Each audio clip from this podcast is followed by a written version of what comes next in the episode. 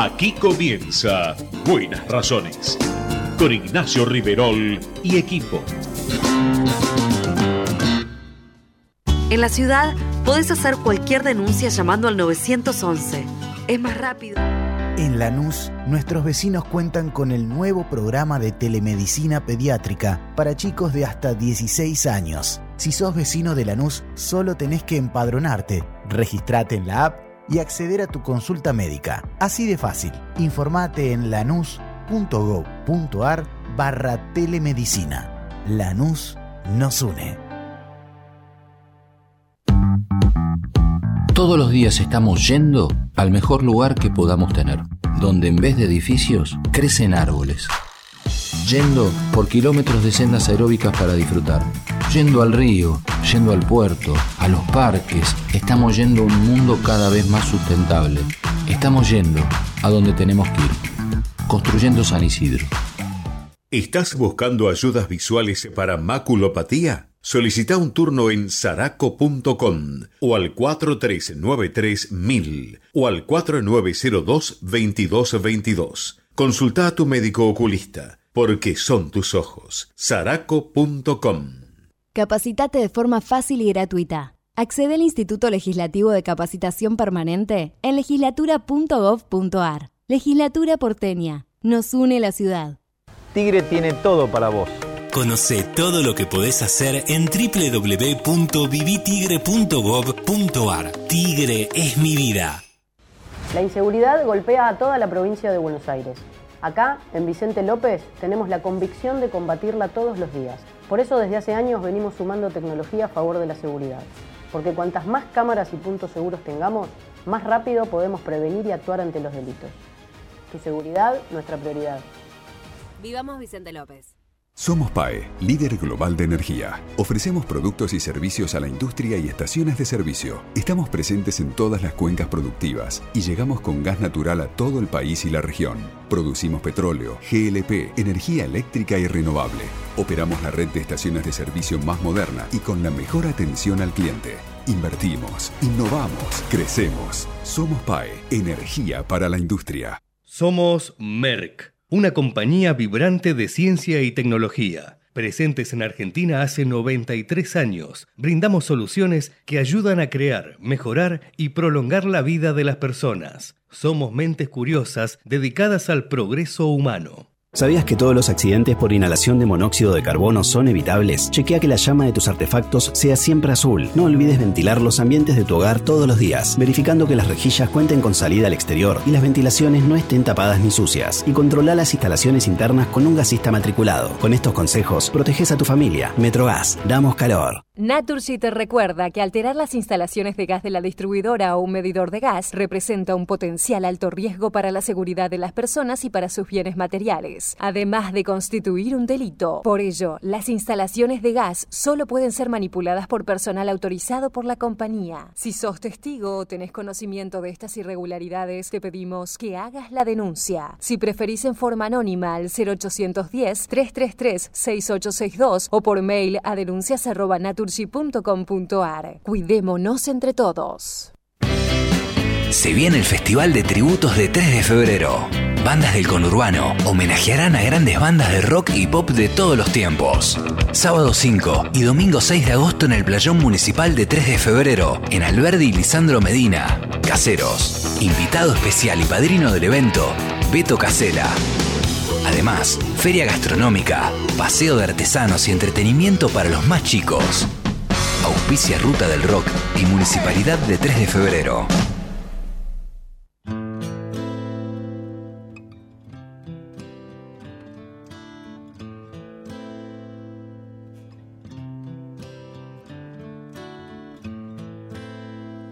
I hurt myself today.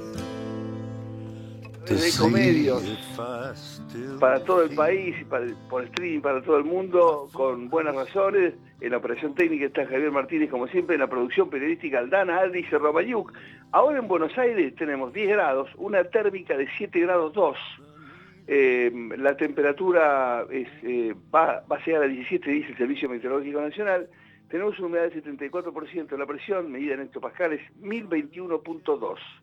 El viento del norte a 22 kilómetros, eso digamos explica que haya un pronóstico de temperaturas eh, elevándose en los próximos días. ¿eh?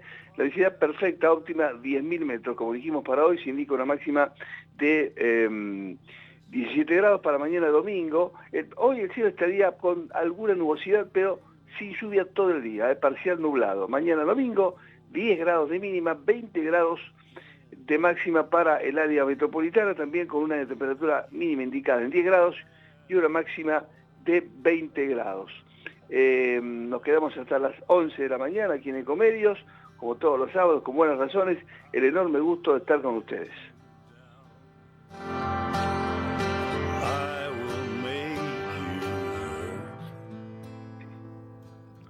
Muy bien, muy bien, actualizamos entonces 10 grados la temperatura. Para nosotros siempre es un gran gusto conversar con el senador nacional por la provincia de Chubut, eh, Ignacio Nacho Torres, que en pocas horas va a afrontar un desafío muy importante, eh, no solamente para su vida política, sino para todos los chubutenses, enfrentar una elección provincial muy importante. Nosotros en 15 días vamos a enfrentar las PASO. Eh, Chubut, la verdad, eh, atravesó años muy, muy difíciles y está a pocas horas de enfrentar un desafío histórico. Nacho, un gran gusto saludarte, bienvenido, buenos días. Hola, buen día Nacho, Gracias por las atenciones de siempre, nosotros sabemos muy bien cuánto nos hemos interesado en la provincia durante tantos años, cuando vos luchabas para ser senador, para comenzar a cambiar las cosas, inclusive en tu, en tu esquel natal. Faltan pocas horas, los chubutenses, a quien vos has recorrido una y mil veces, sabés muy bien lo que necesitan. Eh, estamos ante un desafío muy importante y Chubut se da una vez más una especie de, espejo, de reflejo en el cual podamos mirarnos, ¿verdad? Sí, y, aparte con la épica de, de un batacazo que es un poco David y Goliat, ¿no? Acá hay un nivel de, clientelismo eh, obsceno, te diría, y, sin embargo nosotros recorremos mucho y, vemos que hay ganas de participar, ganas de ir a votar, ganas de alzar la voz. Muchos nos dicen, Nacho, yo voy a recibir el electrodoméstico, voy a recibir la plata, pero no lo voy a votar.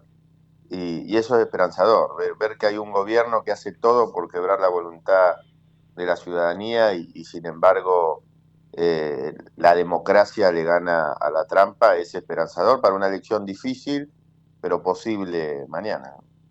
Nacho, se han dado pasos muy importantes, elecciones de medio término, tu pueblo natal fue un ejemplo de eso, las comarcas andinas, las grandes ciudades.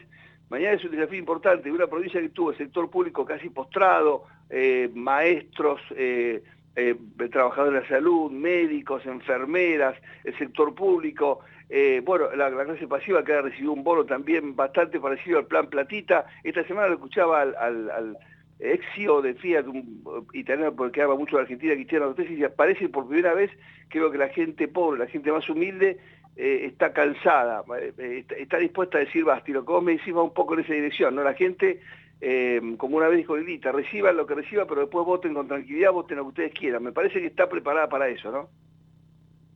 Sí, lo peor que le puede pasar a un pueblo es resignarse. Acá hay mucho enojo, pero el enojo no es necesariamente malo. El enojo moviliza, invita a alzar la voz y yo creo que va a haber va a haber participación. De hecho, creo que, se van a llevar una sorpresa más allá del resultado en las urnas eh, sobre el intento de coartar la participación. Yo estoy convencido que, la gente va a ir a votar, aunque haya un metro de nieve, aunque estemos en vacaciones, aunque sea un fin de largo eh, el chubutense va, va a darle una respuesta contundente a este gobierno de las urnas. Eh, como decíamos siempre, una provincia que tiene de todo. Eh, el mar, la pesquería, recursos mineros, hidrocarburíferos, el turismo, y sin embargo está, está postrada hace rato. El gran desafío es en la nueva gestión sacarla de esa postración. ¿Chubut tiene con qué? Sí, Chubut puede agregarle valor a, sus recursos. La verdad que en materia turística eh, está la cordillera muy subexplotada en relación a nuestra provincia vecina de Río Negro. Cuando no funciona lo más básico, cuando no funciona la educación, la salud, la seguridad, eh, es muy difícil hablar de agendas de desarrollo muy sofisticadas. Acá hay que partir de la base de recuperar la confianza, de volver a darle a la provincia calidad institucional y, después Chubut, como bien decís, tiene todo para estar bien. E, es, es inmoral lo que han hecho con, esta provincia. Nacho, vos sabés muy bien cómo acompañamos a todos ustedes en una enorme cruzada en las elecciones de medio término que terminaron tan bien con ustedes ganando la provincia y consagrando a los senadores. Eh, el mensaje final, por supuesto, estamos en veda para la provincia de Chubut, los porteños, en 12 semanas vamos a afrontar un desafío enorme junto con todo el país. Eh, bueno, tu palabra final, eh, sabés que estamos con todos ustedes que han hecho un enorme esfuerzo, inclusive contra, viento y marea, y es exactamente así, contra viento y marea, tu palabra final es cuando son las horas de reflexión, de pensamiento, ¿no? Recordando que hace 40 años cuando estábamos pensando que íbamos a hacer eh, cerquita de aquel domingo de octubre en que triunfó el presidente Alfonsín. Bueno, tu mensaje para los porteños y tu mensaje para todo el país a pocas horas de un desafío tan, tan importante en Chubut. Bueno, el mensaje final no, es proselitista, sino que es de reivindicar un poco lo que acabas de decir. Yo siempre digo lo mismo, cada vez que voy a, votar a una elección, los primeros que están paraditos en la puerta son los más grandes, los que vivieron épocas muy oscuras de, nuestro país y saben muy bien lo que implica ese voto. A eso tenemos que apuntar. Ese día, ese domingo, vale tanto el voto de, de, la persona más humilde de la provincia como el del más poderoso. Y el mayor acto de rebeldía contra este gobierno es ir y votar, participar a quien sea, pero no permitir que la trampa le gane a la democracia. Nacho, como te dije tantas veces, mi madre querido, mi punta tombo querido y por toda la provincia, te mando un fuerte abrazo, estamos con todos ustedes, estamos con los chubutenses, desde aquí, desde la capital, que tenemos también, tenemos brava acá también, si, Dios quiere, te mando un fuerte abrazo, gracias por, tantas atenciones, por tanto trabajo esforzado de recorrer una provincia, inclusive con el problema de las comarcas andinas que fue gravísimo, ojalá que también vos puedas ya como gobernador solucionar con la ley y con el compromiso con la tierra que tienen ustedes eh, los temas de la comarca que tienen mucho de delincuencia y de terrorismo también, ¿no? Sí, así es. Te agradezco mucho este espacio y, el apoyo de siempre desde hace varios años. Así que te mando un abrazo grande a vos y a todo el equipo de la radio. Gracias Nacho, un saludo para vos y para todos los chubutenses, y lo mejor para mañana. Estaremos todos, todos estaremos todos, estaremos todos muy pendientes. No, por favor, gracias a usted. Muchísimas gracias. Ignacio Nacho Torres, actual senador nacional por la provincia de Chubut, candidato a gobernador de la provincia mañana en las elecciones cruciales en la provincia de Chubut.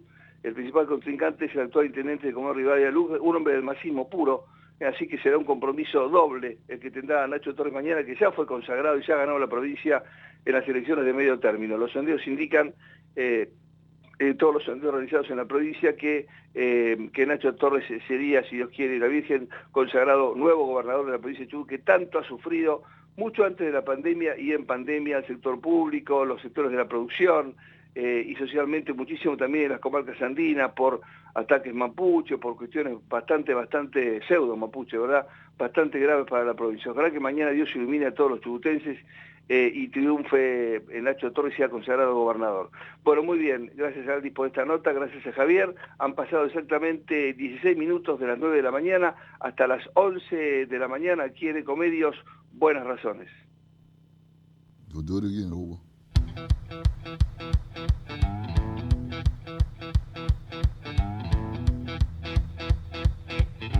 Down one night, Papa tell Mama,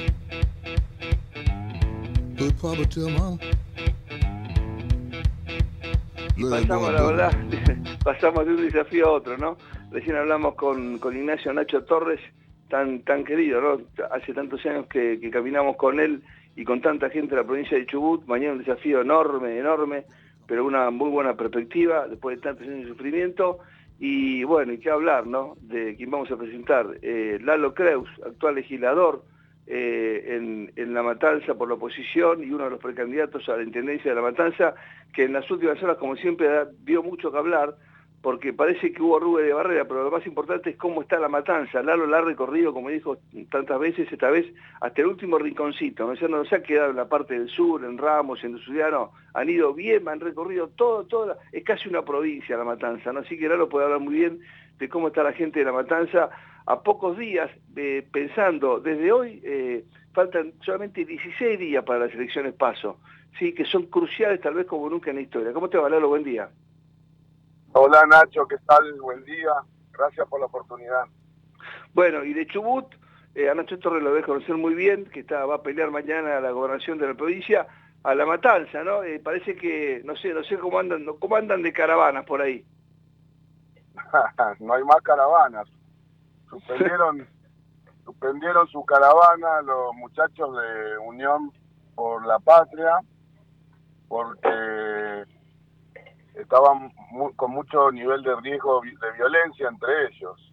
Y, y por el contrario, nosotros estamos organizando una, un acto y una caravana muy muy grande con cuatro columnas distintas para el otro sábado. Así que venimos bien, Nacho. Ellos era una caravana de la supervivencia y la nuestra es una caravana de, de la motivación, de la alegría, porque encontramos mucho acompañamiento en toda la matanza, al mismo nivel que se ve el hartazgo. Hay mucho hartazgo de la gente con lo que se ha vivido en el país, pero en la matanza en particular que tiene como varios niveles más de gravedad, ¿no?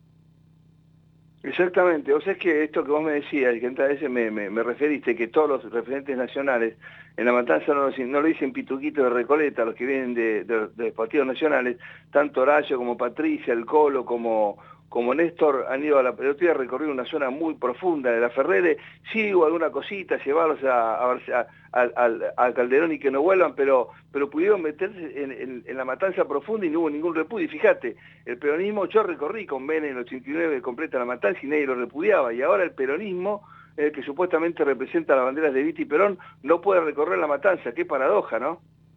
Así es, y no te olvides, se me viene la, la lamentable y violenta situación que vivió Bernie en la matanza con los choferes, un gremio peronista, de, choferes de colectivos que probablemente fueron sus propios votantes en muchos de ellos, están con un nivel, el intendente de la matanza tiene un nivel de rechazo récord entre los vecinos superior al de todos los intendentes de los 135 municipios de la provincia. Tiene su propio su propia cuenta que pagar con, su, con sus votantes y con la población. Ha tenido un nivel de rechazo electoral muy grande. Ha sido el intendente en la elección anterior que más votos perdió de, todos los intendentes quineristas de la provincia con respecto al 2019. Entonces, venir a hacer una caravana en ese contexto implica eh, arriesgarse al destrato, al desprecio de los vecinos pero también otro, otro, dato de la realidad implica arriesgarse a enfrentamientos como lo que están teniendo entre sus propias bandas, ¿no? Porque Espinosa en la Matanza tiene dos listas internas más. Una es la de Patricia Cubría, que es la mujer de Pérsico, y la otra es de una mujer que hasta hace poco fue diputada y es y trabaja con Tolosa Paz y Daniel Scioli, que se llama María Laura Ramírez. Entonces, entre ellos, la cosa está muy complicada. Yo veía muy difícil que pudieran compartir la misma actividad y de hecho se nota que no pudieron. O sea, la caravana de, de, de y Massa fue. Ahora, vos advertiste, hace años que hablamos con vos, tenemos ese privilegio, y advertías los matanceros que viven ahí pero no votan, los que deciden no ir a votar. Hiciste muchas, muchos, muchos llamados a eso. que Cuando faltan 16 días, Lalo, para, para el 13 de agosto, cuando faltan 16 días tan cruciales, ¿qué notas ahora en la gente de la? Repito, hasta en el último rinconcito, en el más alejado de la General Paz, hasta el más cercano a la, capital, cuando se conoció que ahora resulta que dejaban a algunos ir a ver a los familiares que estaban eh, sufriendo mucho en la pandemia, cuando en realidad eso era normal. Lo normal es que no dejaban ir a la mayoría. Cuando se descubre que de mínima, de mínima, Lalo, de mínima los contribuyentes de la matanza van a tener que poner impuestos para pagar por lo menos 6 mil millones más de dólares para pagar el desastre hicieron con la estratificación de IPF, cuando conocemos todo lo que conocemos. ¿Cómo está el matancero que sabe que va a tener que poner de su esfuerzo y de su pobreza para bancar estos desastres? está harto. En eso el kirchnerismo creo que ha, tenido una política de igualdad, la única política de igualdad fue que nos igualó a todos, a los que están en un asentamiento, a los que están, a los propietarios de un comercio, o una empresa, a los que viven en las zonas más urbanas, todos están igual de hartos, indignados y desesperanzados, o sea, como que no esperan, no esperan mucho, la gente no espera, no tiene muchas expectativas, está frustrada y, y en ese contexto el kinerismo rompió los récords, digamos, el kinerismo en la matanza que supo llegar a tener un 85% de votos, a tener el 100% de los concejales, en este momento no supera el 30% de los votos o de la intención de votos que podría haber hasta el momento. Lo que Nacho es que contexto de derrumbe, de explosión,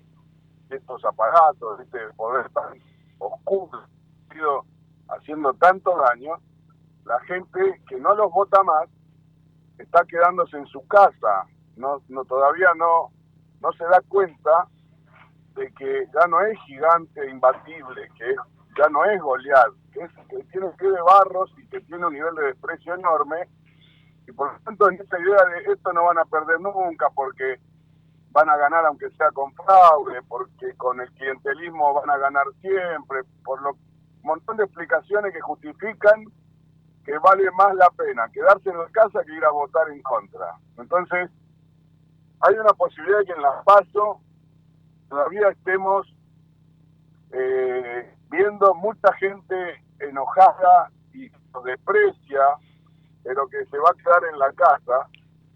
Por otro lado, vamos a ver un crecimiento de nuestros votos que va a demostrar que vamos en el camino correcto hacia las, elecciones generales y por otro lado vamos a ver un rechazo muy grande al votante de Unión por a los candidatos de Unión por la Patria, que en la matanza significa que ellos pueden terminar con un 40% de votos. Y 40% de votos en la matanza es perder la provincia de Buenos Aires.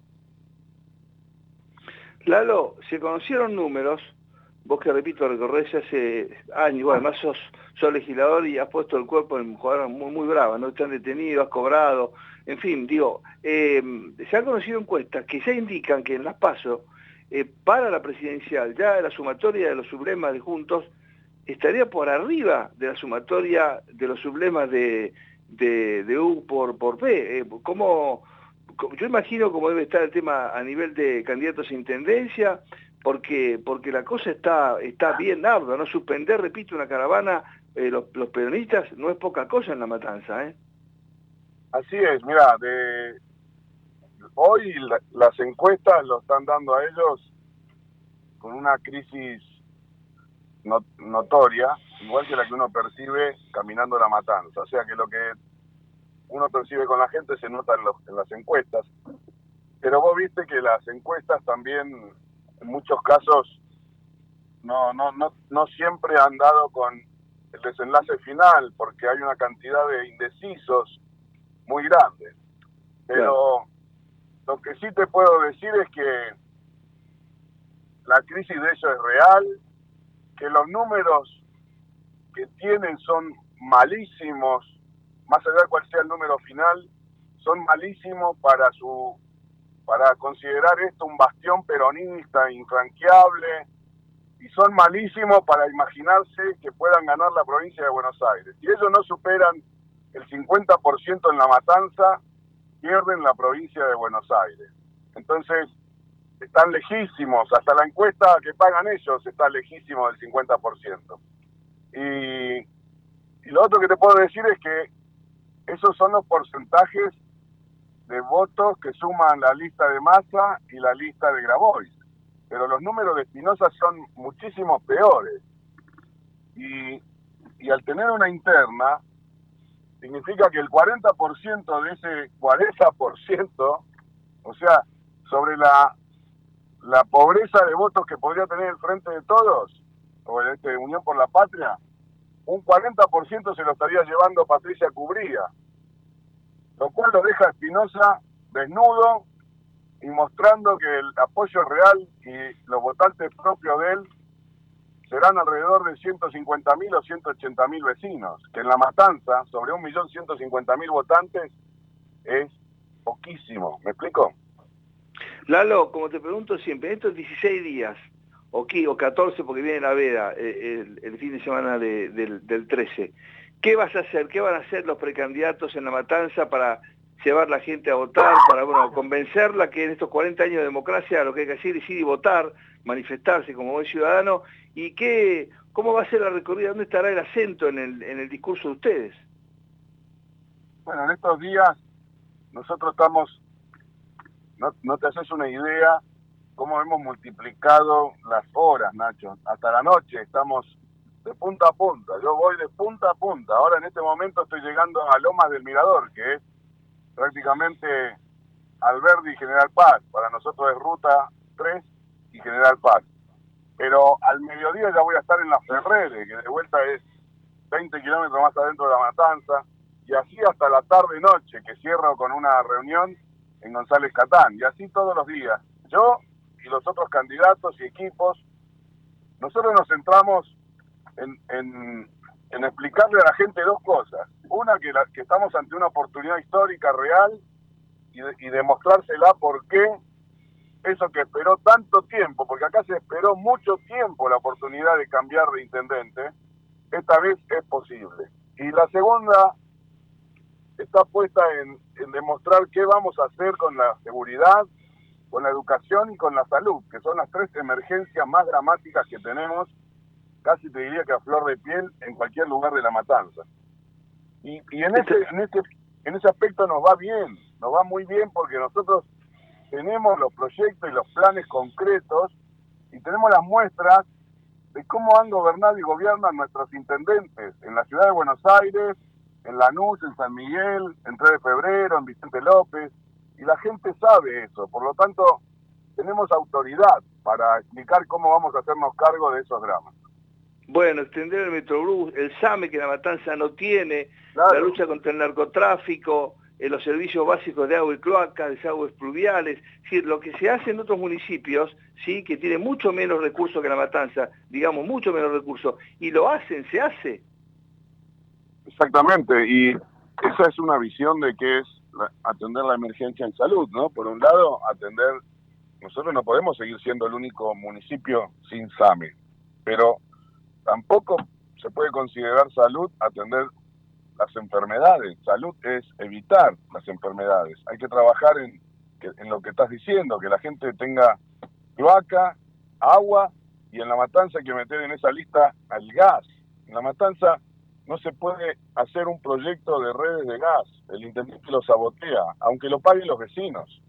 Porque hay un gran negocio, un negociado con dos empresas que centralizan todo lo que tiene que ver con el gas para envasar en garrafa y la distribución de las garrafas. Claro, que es mucho más caro que el famoso este gasoducto que inauguraron que no funciona, vendiendo que va a haber gas. Sin embargo, el gas en garrafa para la gente más humilde es muy caro. Absolutamente. Una, una garrafa hoy y una familia consume, y si se calefacciona con esa garrafa, consume dos o tres garrafas por mes, y es, es muchísimo. ¿Cuánto cuesta una garrafa de 10 kilos, Lalo, en la matanza? 2.900 pesos, 2.700, 3.000 pesos. Oh, que es una, en muchos casos es una parte grande de una factura acá en, la capital, o sea, es un horror, eso por garrafa. De hecho, yo consumo gas a garrafa. Yo vivo en González Catán, en calle de tierra, en un barrio que tiene 25 años, y son 100 manzanas de calle de tierra. Qué horror, Lalo, es un horror que me contás. Y muestran el, el oleoducto que no lo pueden inyectar porque no tienen eh, estaciones de bombeo, porque no tienen una, terminal para regasificarlo.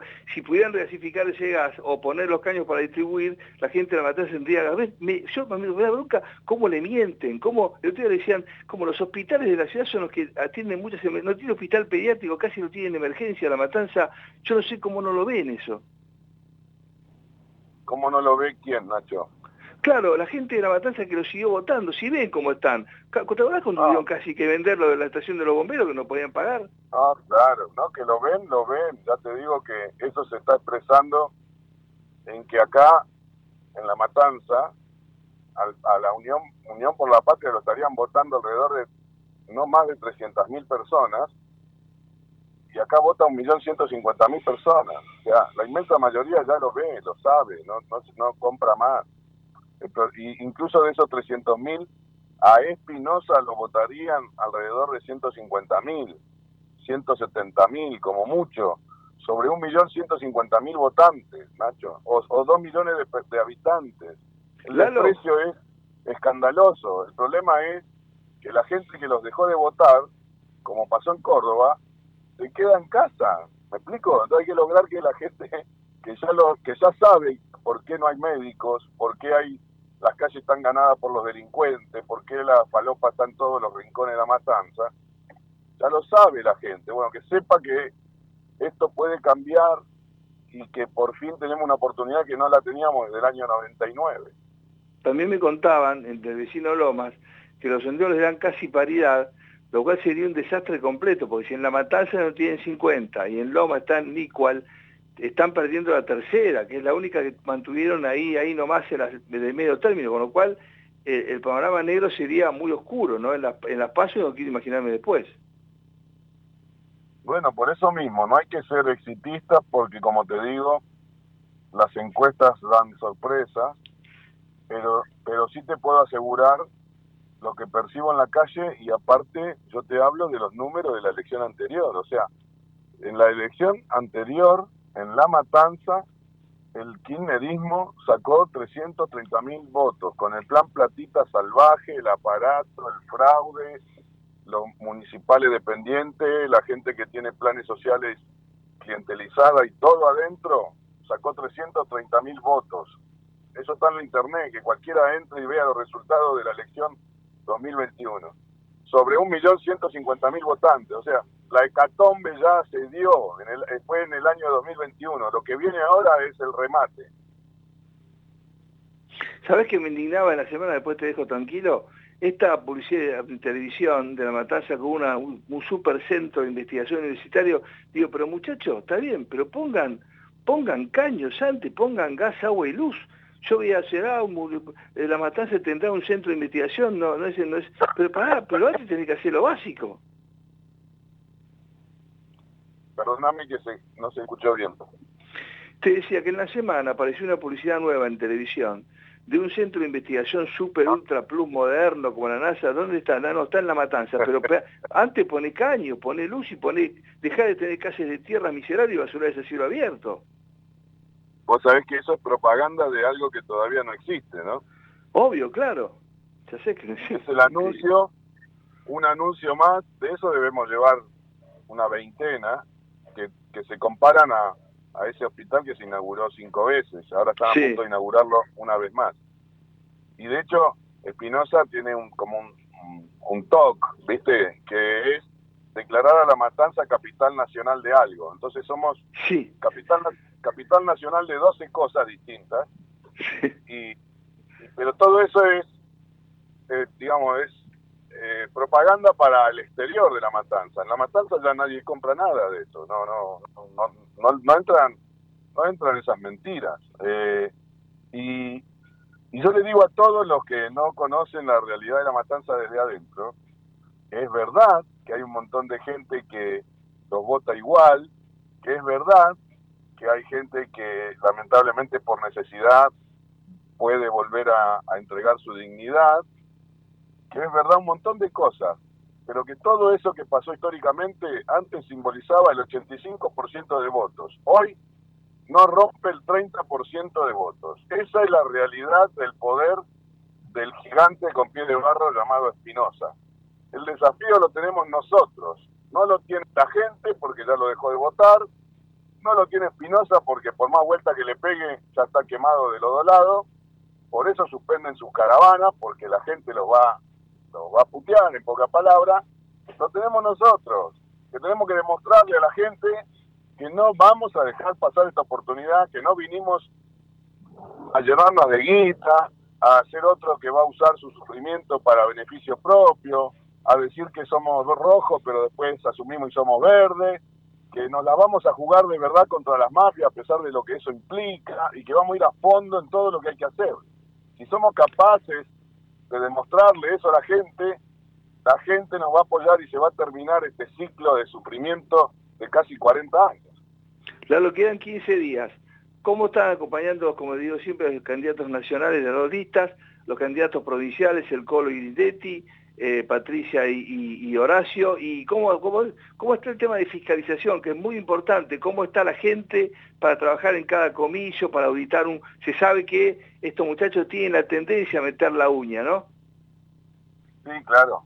Eh, hasta en eso están debilitados, porque los fiscales que, que le movía su aparato no están, y están obligando a la gente que cobra un plan social a ser fiscal, lo que implica que mucha de esa gente va a hacerle huelga de brazos caídos porque está obligado en esa situación, no va a pelear por su voto ni va a, involucrarse en fraude, por lo tanto su fiscalización, esa fiscalización profesional del mal que han practicado muchas veces, también tiene problemas.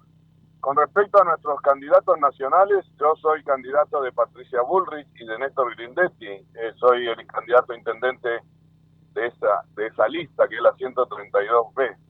Pero también están otras dos listas que están con Horacio y el Colo Santilli.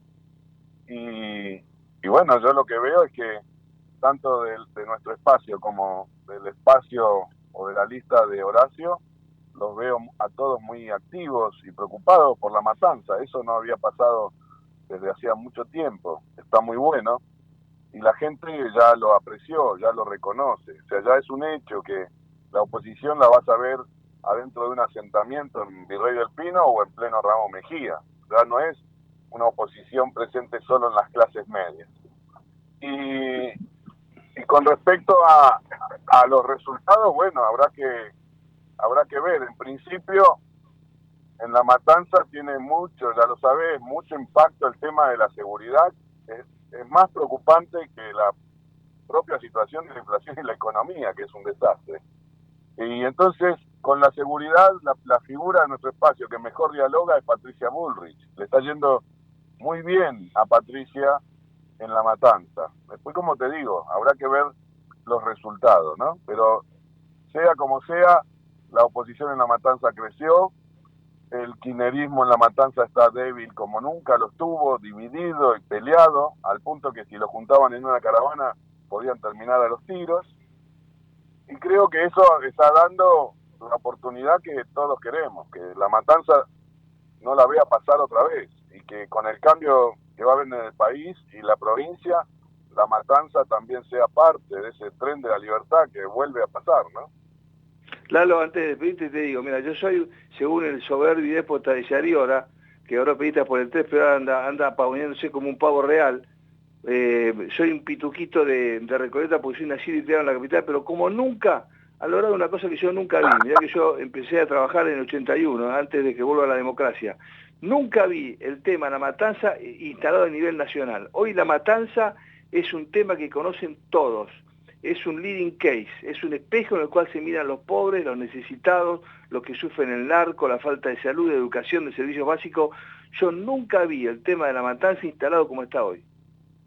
Y es, y es, este, es bueno que así sea porque la matanza debe ser una causa nacional. O sea, si no se trabaja para ganar la matanza, se habilita a que los que pierdan la provincia y el país se refugien de nuevo en la matanza para volver recargados. Acá está el 2 o el 3% de los votos nacionales y el 11 o el 13% de los votos provinciales. Acá hay mucha incidencia electoral y también hay mucha pobreza que si la siguen gobernando ellos, la van a seguir usando como una pistola amartillada en la cabeza de la Argentina, como amenazando con desestabilizaciones sociales, estallidos, conflictos. Por lo tanto, nuestra estrategia esta vez tiene que involucrar a la matanza. Y en la matanza, como estoy diciendo, la gente está poniendo su parte. Tenemos que ser capaces nosotros de interpretar, de interpretar qué quiere el matancero, no salir con, con huevadas de laboratorios científicos de marketing electoral, sino que aprender la idiosincrasia y la realidad regional, local de esta provincia llamada La Matanza y desde ese lugar y con gente de ese lugar hablarle a los matanceros. Eso es lo que estamos haciendo y nos está yendo muy bien. Lalo, otra vez, seguí caminando como lo hacía hace tanto tiempo, desde tu González Catán de Calle de Tierra hasta la Intendencia de la Matanza, sabes que nosotros estamos caminando junto a ustedes. Un fuerte abrazo, buen fin de semana, faltan dos semanitas y ahí estamos con ustedes. Muchas gracias, un abrazo, buen fin de semana para todos. Gracias. Lalo Creus, actual legislador de la oposición en la legislatura de La Matanza y precandidato a intendente de La Matanza por la lista que encabeza eh, como precandidata a presidente de la Nación Patricia Burri y como precandidato a gobernador de la provincia de Buenos Aires el actual intendente reelecto de Lanús, eh, Néstor Grindetti, fanático del rojo. Bueno, muy bien, escucharon cómo está La Matanza, ¿no? No pudieron hacer la caravana, Che, Kicillof y Massa, por el, miedo al repudio que podían despertar eh, dato inédito, de aquella queridísima y recordada Pinky que ganó la, intendencia pero se la virlaron, tan recordada y querida Pinky, querida, cómo te extrañamos, ¿eh? A esta realidad, ¿eh? ¿eh? puede ser realidad un batacazo en la matanza. Y como decía, tengo datos de Lomas, que está pegadito, donde están mínimamente iguales, con lo cual eh, también van rumbo a un desastre en la tercera sección. Bien, con Javier Martínez en la operación técnica y Aldana, Aldis, Romañuk y Pedritus en la producción periodística hasta las 11 de la mañana. Buenas razones en Ecomedios.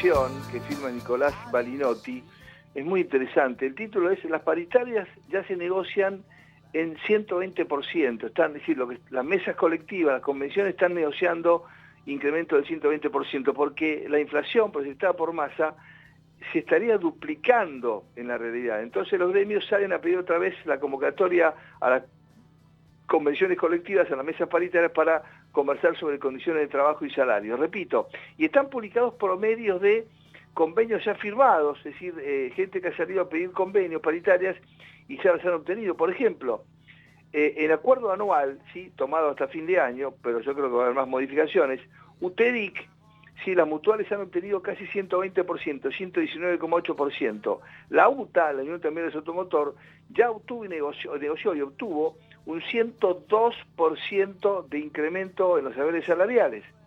La gente del sindicato del seguro, casi 100%, 99,5%. Los judiciales de la provincia de Buenos Aires, los de Nacionales están peleando eso, un 85% de incremento adicional para la paritaria del año. Sanidad, bueno, aceiteros casi 80%, 79,9%, un gremio que tiene mucha actividad y que multiplica mucho los ingresos porque es muy importante su cadena de valor. Sanidad, trabajadores de la salud, 78% de acuerdo. Casas particulares, la gente que trabaja eh, en las tareas domésticas, 72,8%. Y la UOL, los metalúrgicos, los meta casi 70%. 69,4%. Estos son ranking de paritarias en lo que va de 2023. ¿eh? Falta todavía eh, los meses que restan. y ya marca una tendencia de subas muy lejos de las proyecciones que estimaba Massa, que prácticamente duplican. ¿eh? Recuerden, la proyección, inclusive la que figura en la ley de presupuesto, es 60%, muchachos. Eso figura en una ley de la nación. Y estoy hablando que hay convenios del 120%. ¿Te das cuenta cómo te mienten? Ahora aparece con este bono de 36 mil pesos por única vez. ¿Sí? Que es una especie de plan platito para los jubilados. ¿Qué piensan? ¿Que los jubilados son idiotas? Por supuesto van a cobrar el bono, pero van a votar porque los matan de hambre, porque no le dan servicio, porque no hay prótesis, porque no hay camas disponibles, porque no hay atención, ¿eh? y porque además no paran de ver aumentos en los eh, elementos básicos de alimentación. ¿Ustedes vieron lo que está pasando con los alimentos? Los incrementos de los últimos años son... Por primera vez esta semana, vi una cosa que hacía mucho no veía. Productos en las góndolas sin precio. Es decir, no como en el 2001 que había directamente desabastecimiento, ¿sí? o en crisis anteriores donde las góndolas estaban vacías. No, producto había, pero sin precio. Vos tenías que agarrar el producto, ir a la caja y preguntar cuánto estaba. ¿sí? De varias líneas, no de un solo producto, ¿eh? y líneas de empresas premium, o sea, de grandes marcas que tienen segundas marcas, que tienen no tenían precio los productos. ¿eh? En cadena de supermercados grandes, estoy hablando de negocios marginales. ¿sí? Y recuerden que siempre la inflación denominada vulgarmente de ventanilla, que es la de los pequeños negocios en ventanas o puertas de casas en barriales, en barrios este, populares, es prácticamente el doble que la inflación medida en los supermercados. ¿eh? Así como no hay inflación de los supermercados chinos, ¿sí? no hay una inflación de las, de las ventanillas, que o sí hay, pero del doble. Así que hay que prestar mucha atención, repito, las paritarias ya negociaron lo que va del año el doble de lo que según la ley de presupuesto iba a tener inflación en la proyección de masa, en quien es ministro de Economía, no lo olvidemos, y precandidato a la presidencia por Unión por Todos, junto con Grabois, que no pudo finalmente junto a Kisilov eh, recorrer la matanza por eh, el riesgo cierto de que hubiera eh, problemas muy serios en todo el trazado del recorrido.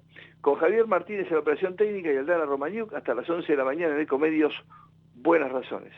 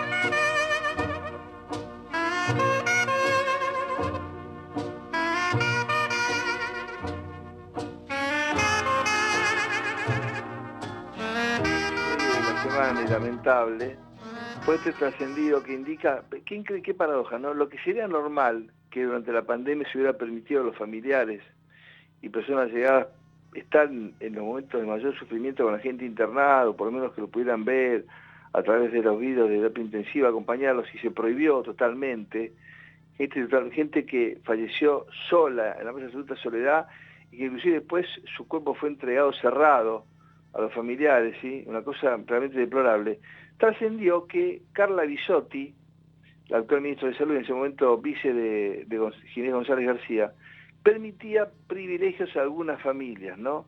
Algunos sí podían acompañar a sus enfermos.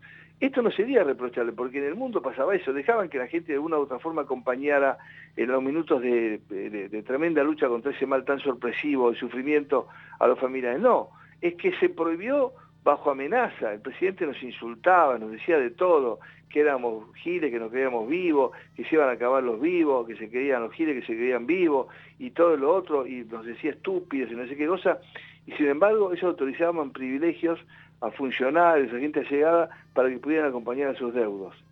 ¿sí? Yo siempre recuerdo que el, Tanito Forlani eh, falleció en absoluta soledad, no le permitieron a su esposa, a su hija que lo vieran, eh, a, mi hermano no lo dejaron ir de un, de un hospital a otro en la, en la provincia de Buenos Aires para que pudieran hacer una prueba.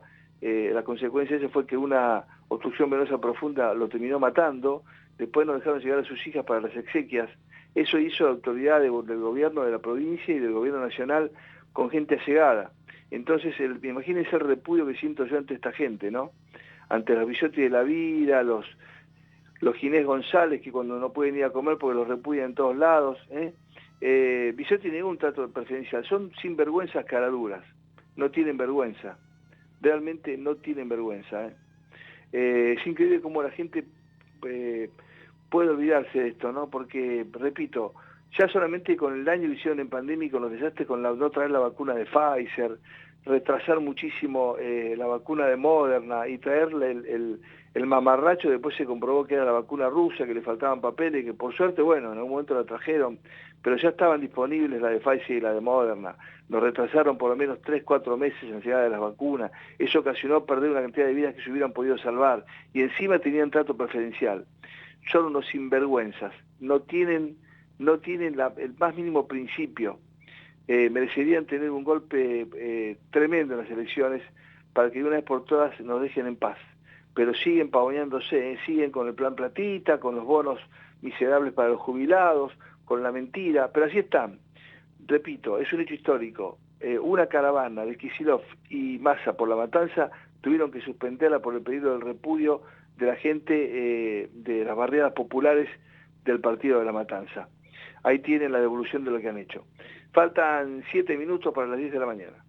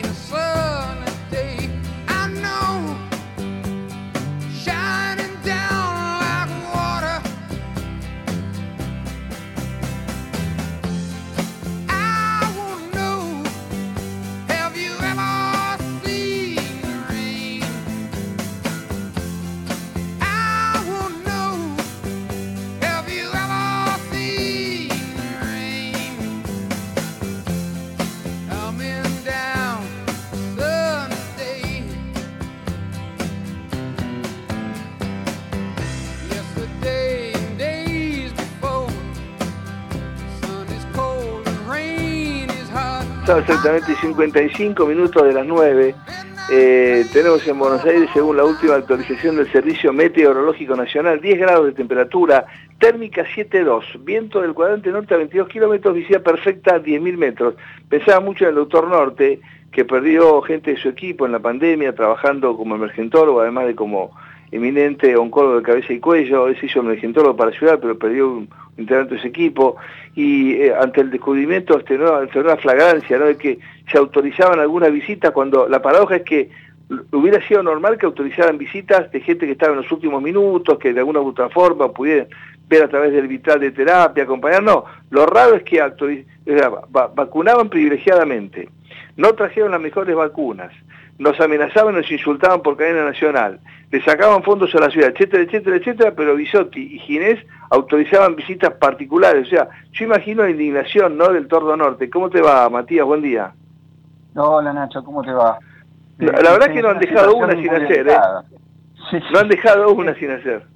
Nosotros eh, eh, en, el, en bueno, en, plena época de pandemia nos angustiaba mucho. A, nivel personal teníamos una angustia personal muy importante, ¿no? Porque estábamos sin ver a nuestra familia, batallando contra el coronavirus, con algo desconocido, eh, con algo por conocer y con algo que fuimos conociendo y que terminamos de conocer por completo, pero en el medio del camino eh, eh, la incertidumbre y, la agresividad de ver un montón de gente falleciendo por esta enfermedad, incluso nosotros tuvimos un equipo quirúrgico diezmado producto del coronavirus, bueno, eh, eso se sumaba también a la angustia de ver a los pacientes que lo padecían fallecer y fallecer solos, porque no los podía visitar nadie más que nosotros mismos, los médicos, que estábamos vestidos como astronautas y hacía que uno tenga limitado un poco la relación médico-paciente que uno tiene habitualmente con el paciente porque estaba como distanciado a través de ese traje de astronauta que nosotros nos poníamos eh, y, bueno, por supuesto también esto del oncológico, donde muchos pacientes que hemos tenido eh, eh, en, momentos, digamos, en sus últimos momentos de vida, no los pudo acompañar la familia, y los pacientes oncológicos que después surgieron producto de, la gran espera de los turnos y demás en medio de la pandemia. Yo recuerdo la imagen de este papá con su hija en brazos, eh, que no dejaron llegar para, para ser atendidos, ¿no? Y mientras que se daban estos privilegios.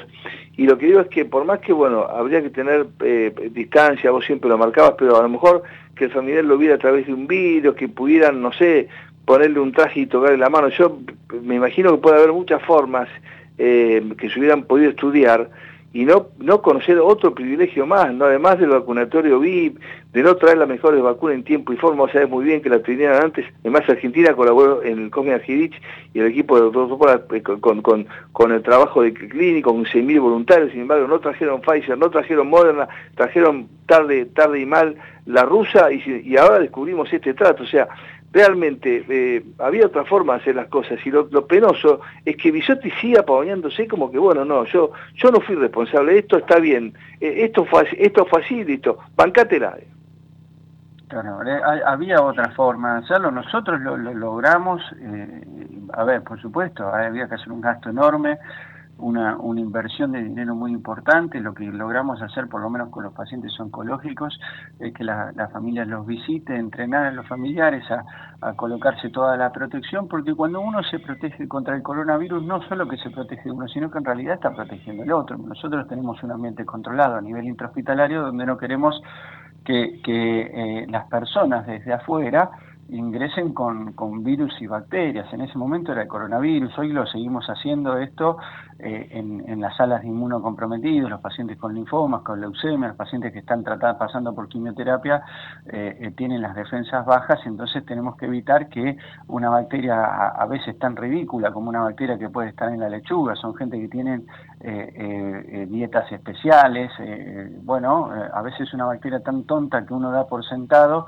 puede cambiar el pronóstico del paciente. Entonces, usando esa técnica y entrenando a los pacientes, a los familiares de los pacientes oncológicos, eh, a protegerse, a proteger más al paciente del coronavirus que uno podría llegar a traer de afuera, nosotros invertimos dinero y gastamos en, elementos de protección eh, y vestíamos a los familiares de los pacientes oncológicos, sobre todo los terminales, eh, para que los puedan visitar como si fuéramos nosotros mismos, ¿no? con los mismos elementos de protección, para que los puedan, para que puedan sostener la mano que sea.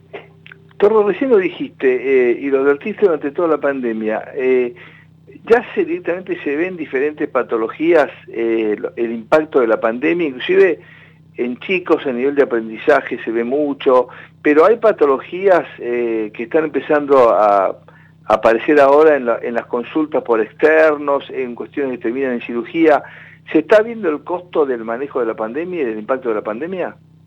Sí, sí, sí, se está viendo el costo. El 2022 fue un año muy difícil para, para nosotros los cirujanos oncólogos, eh, tuvimos que ganar el tiempo perdido, eh, vimos un montón de casos eh, avanzados, que por supuesto no es lo mismo operar un, estadio 3 y un estadio 4, uno ve un estadio 4 a nivel cancerígeno y estamos hablando de un cáncer muy avanzado que hasta incluso no puede operarse porque el tumor no se puede sacar, bueno, hemos tenido que lidiar con todo eso durante todo el 2022 hemos tenido que lidiar con, los, con, el tiempo perdido en, la cadena diagnóstica, las mamografías se dejaron de hacer, se dejaron de hacer las videocolonoscopías.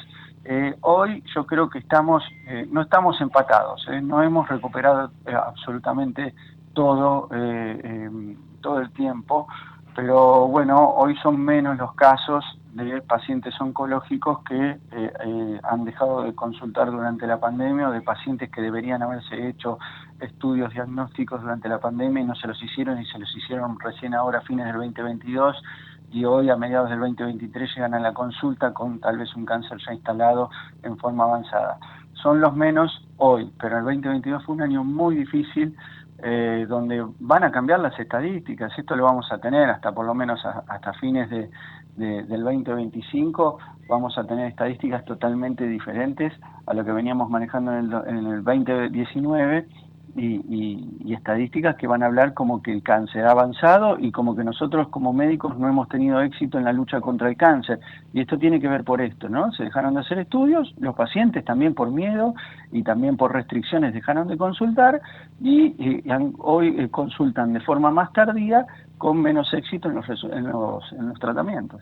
Hacemos que mucho de vos porque hablé con la gente del ROFO, porque inician eh, el lunes una semana gratis de atención de prevención bucal por cáncer de boca, haciendo revisaciones gratuitas eh, toda la mañana, porque el 27 de fue el Día Mundial del Cáncer de Cabeza y Cuello, me acordé mucho de vos, dije, bueno, qué bueno estas iniciativas del ROFO, que es un hospital emblema de Argentina, eh, en América y en el mundo, y estas campañas que sirven mucho para concientizarnos, gente que por ahí se revisa, por ahí no tiene nada, pero por ahí descubre alguna cosita que puede ser anticipada, ¿no?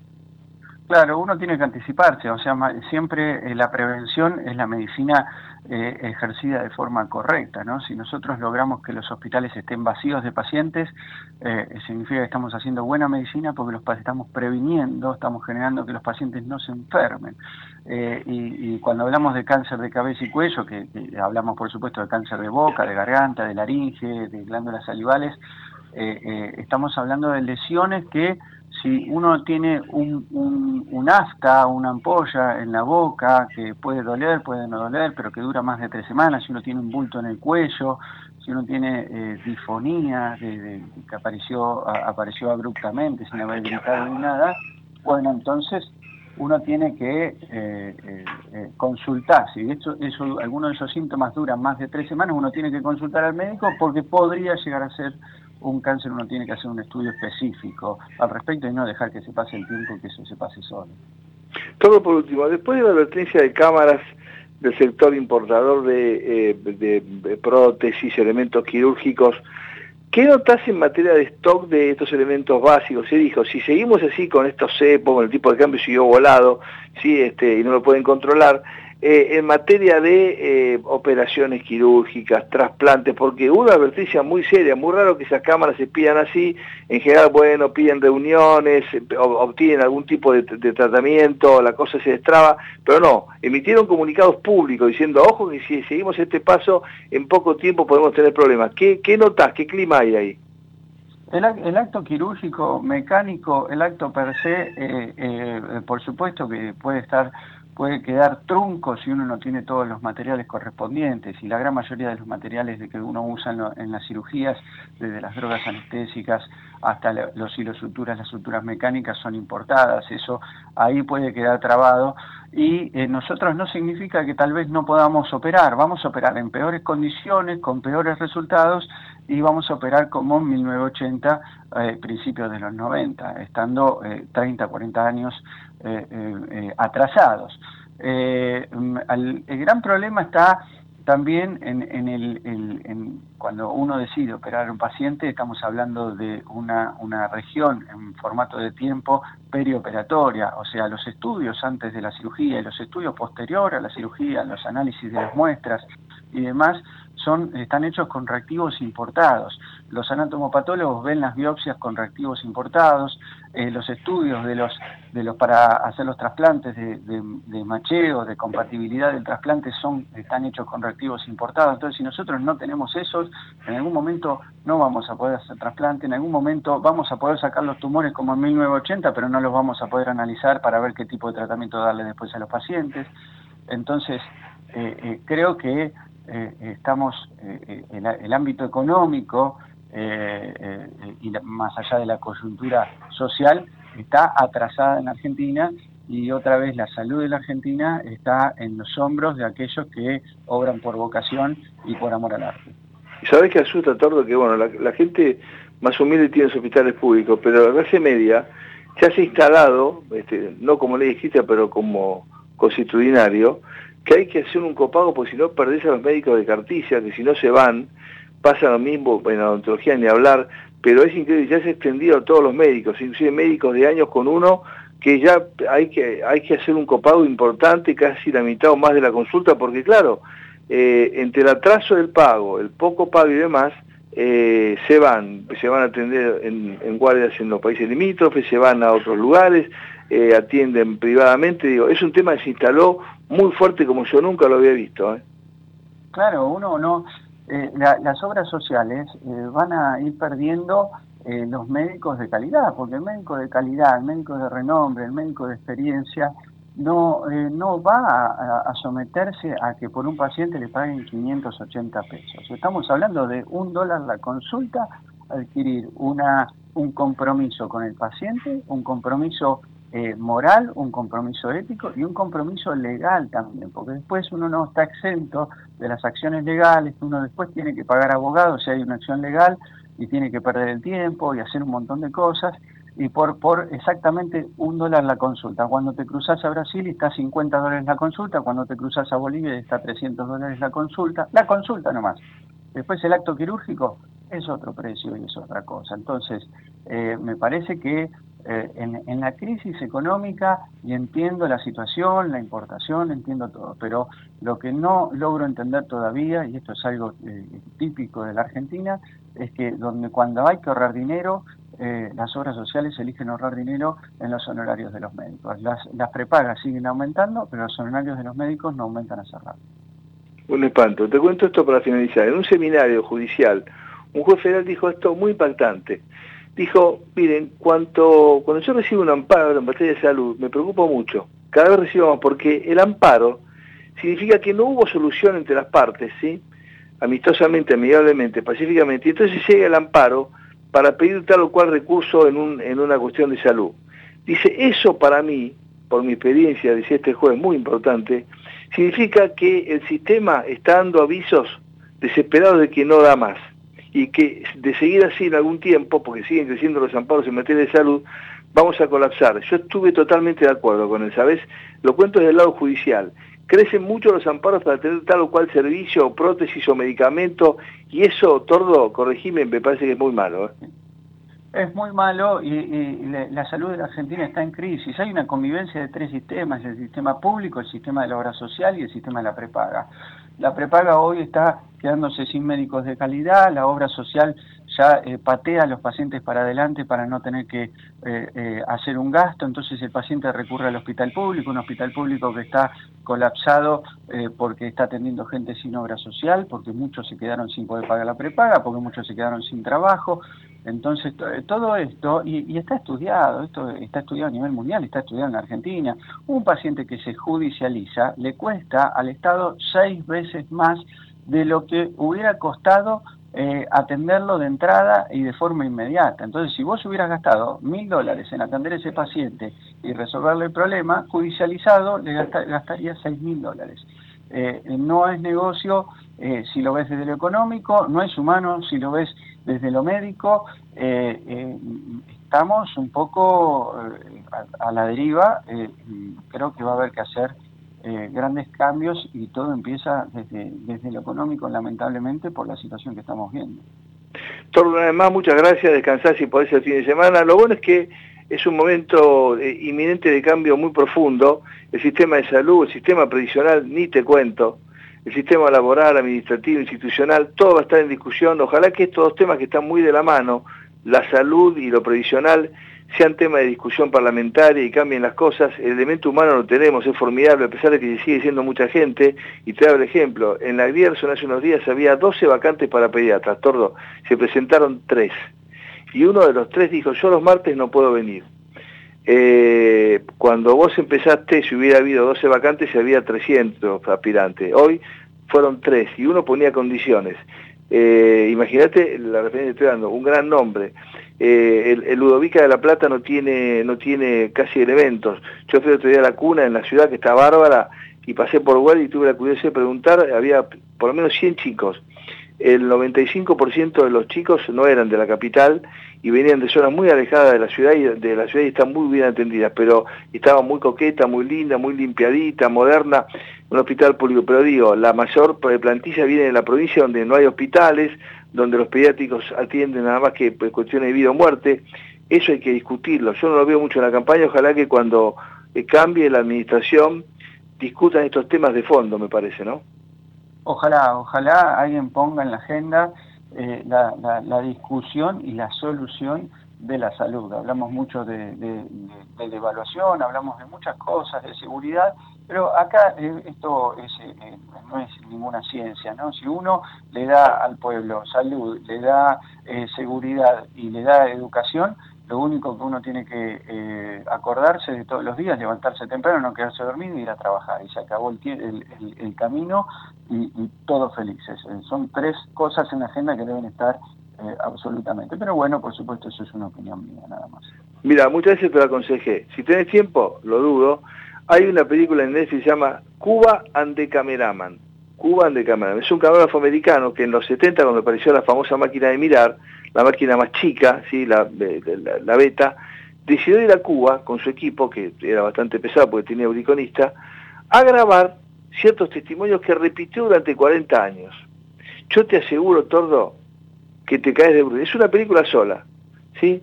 Cuban de Cameraman. Hay una toma en un hospital de oncología, supuestamente modelo de La Habana, que yo no te voy a decir nada, quiero que la veas.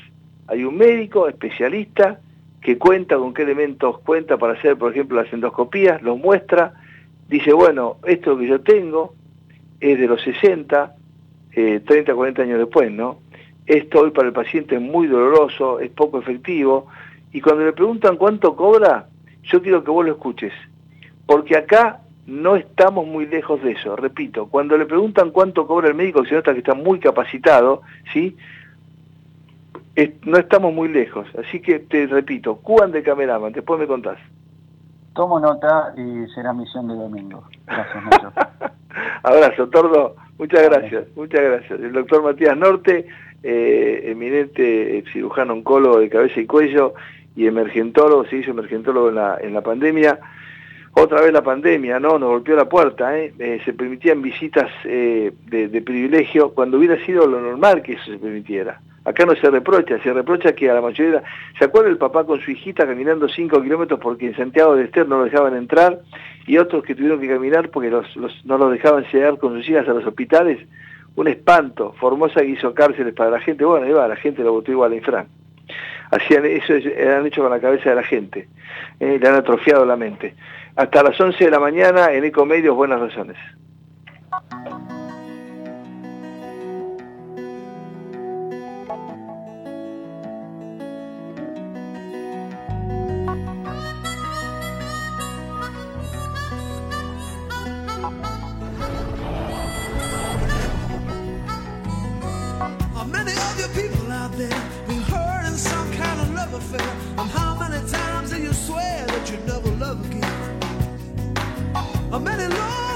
sleepless nights? How many lies, how many fights? And why would you wanna put yourself through all of that again?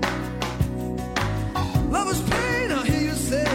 Love is a cruel and bitter way of paying you back for all the faith you ever had in your brain. Or could it be that what you need the most can leave you feeling just like a ghost? You never wanna feel so sad and lost again. One day you could be looking through an old book and see a picture of her smiling at you when you were still together. You could be walking down the street, and who should you chance to meet? But that same old smile.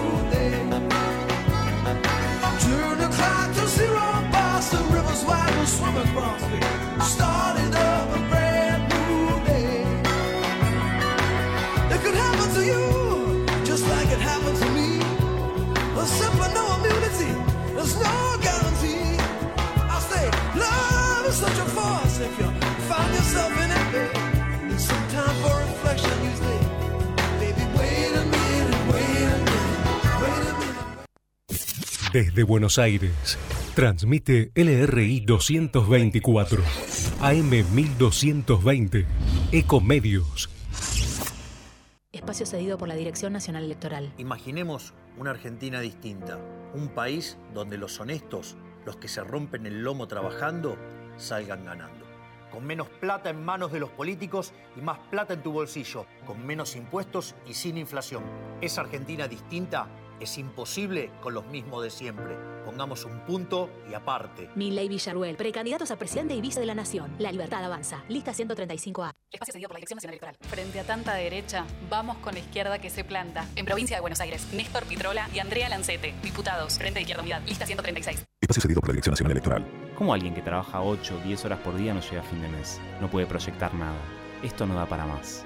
Levantémonos, como lo hicimos toda la vida, pero esta vez contra un modelo de país agotado que solo le sirve a los mismos de siempre. Levantémonos para que tanto esfuerzo valga la pena. No podemos perder más tiempo. Es hora de levantarse. Hilda Chiche Dualde, precandidata a diputada nacional por la provincia de Buenos Aires. Hacemos por nuestro país. Lista 505F. Espacio cedido por la Dirección Nacional Electoral. Están los que hablan de coraje para vencer al kirchnerismo. Y estamos los que lo hicimos. Apertura de escuelas en pandemia. Juicio por coparticipación. Implementación de tecnología TASER contra el delito. Vamos a hacerlo porque ya lo hicimos. Hagamos el cambio de nuestras vidas. Horacio Rodríguez Larreta. Gerardo Morales. Precandidatos a presidente y vicepresidente de la Nación. Lista 132A. Juntos por el cambio. Podés vernos en vivo en ecomedios.com. Ecomedios.com. Contenidos audiovisuales.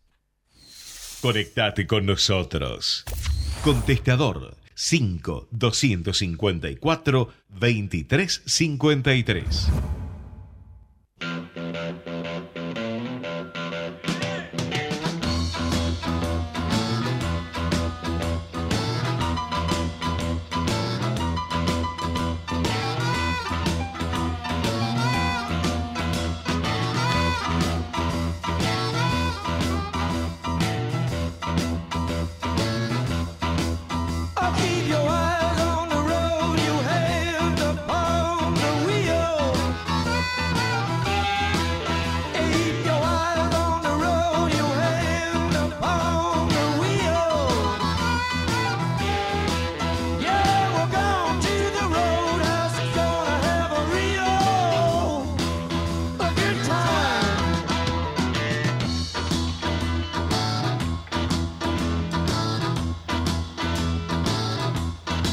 Supuesto que habrá movido también el esqueleto eh, en su momento eh, el toro de Eugenio Semino en su, en su juventud, como nosotros con este tema.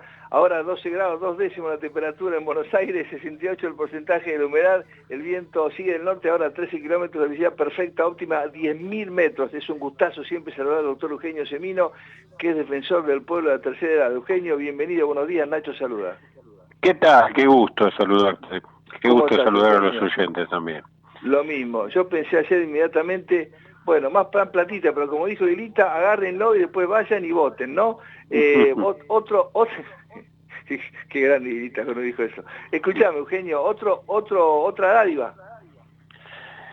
Mira, otra mentira, pero porque en realidad eh, sacó un comunicado de prensa, ANSES, hablando de nuevos bonos. En realidad no existe eso. Eh, y fue una noticia que supimos hace un mes cuando eh, se eh, reformuló el monto del salario mínimo vital y móvil. Eh, el salario mínimo vital y móvil ahora son 105 mil pesos. Hay un sector de jubilados que son un millón, entre un millón doscientos y un millón cuatrocientos mil, que son los únicos que tienen 30 o más años de aportes hechos a las cajas o al sistema. Todo lo demás, los 6 millones restantes, este, son con años comprados por moratoria. Eh, ese sector, ese pequeño sector, que en general gana más de dos mínimas, por lo cual no recibe ningún bono, al moverse el salario mínimo vital y móvil, hay una ley que establece que ellos no puede, eh, tienen que cobrar la diferencia de esa variación, es decir, la diferencia de la variación del salario mínimo vital y móvil. Por eso ese sector va a recibir 15 mil pesos extras en el mes de julio, que se va a liquidar ahora en agosto porque eh, salió ya cuando estaba pagándose el mensual de julio, y 21 mil pesos en el mes de agosto. Nada tiene que ver con los otros bonos, con los 6 millones de jubilados restantes, este, y es un sector que no cobra ningún bono y que viene siendo perjudicado por esto a través del tiempo.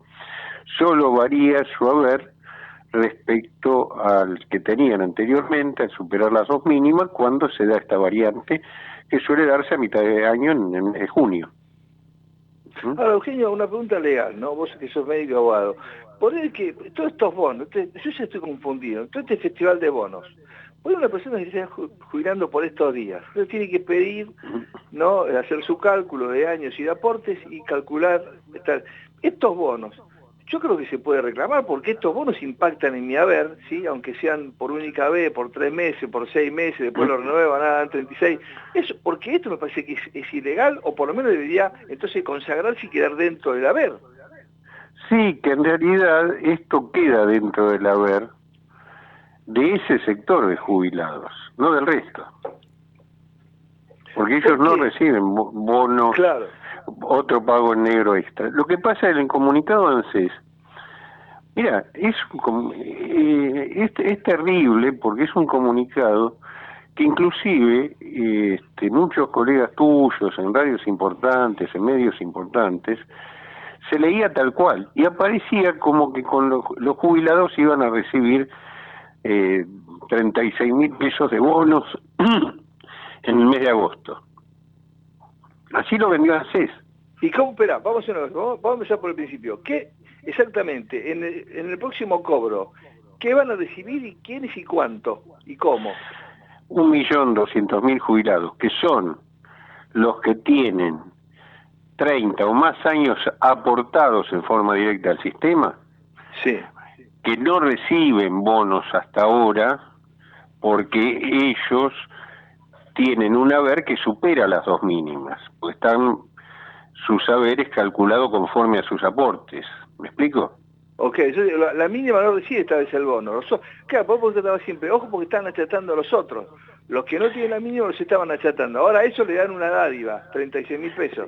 Exactamente, exactamente, pero que no recibían ni este mes el de 17, ni el mes que viene van a recibir los, los 20 mil que van a recibir los que hoy cobran la mínima. Es un despelote, yo, cada vez entiendo menos. Pero eh, eh, no, no, y, exactamente, es decir, eso es lo que logran nadie entiende nada y me preguntan veniendo, doctor, vamos a recibir un bono, bueno, había que dar esta explicación que te estoy dando y nadie tiene por qué entender, nadie sabe en qué categoría está, nadie sabe lo que cobra, Nacho. Vamos a eh, actualizar, ¿cuál es la mínima hoy y cuándo es el próximo momento? La mínima hoy son 70 mil pesos. Esos que están cobrando la mínima de 70 mil pesos, hoy, julio, cobraron 70 mil más un bono de 17 mil. ¿Qué van a cobrar en agosto?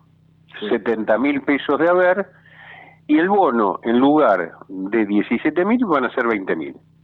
Es decir, en julio cobraron de bolsillo tomado el haber y el bono 87 mil pesos. ¿Cuánto van a cobrar en agosto? 90 mil pesos de bolsillo. Eugenio, una leche de las más baratitas está a 200 y pico con suerte, Un paquete de fideo con, de, dudosa origen, no sé, 200 mango y pico. Así todo. Hoy el, haber mínimo que garantiza que pueda comer un jubilado, ya no te digo alquilar, comer, ¿de cuánto es? Porque ellos te dicen, bueno, y los jubilados, ahora, ¿con cuánto? No, no, no.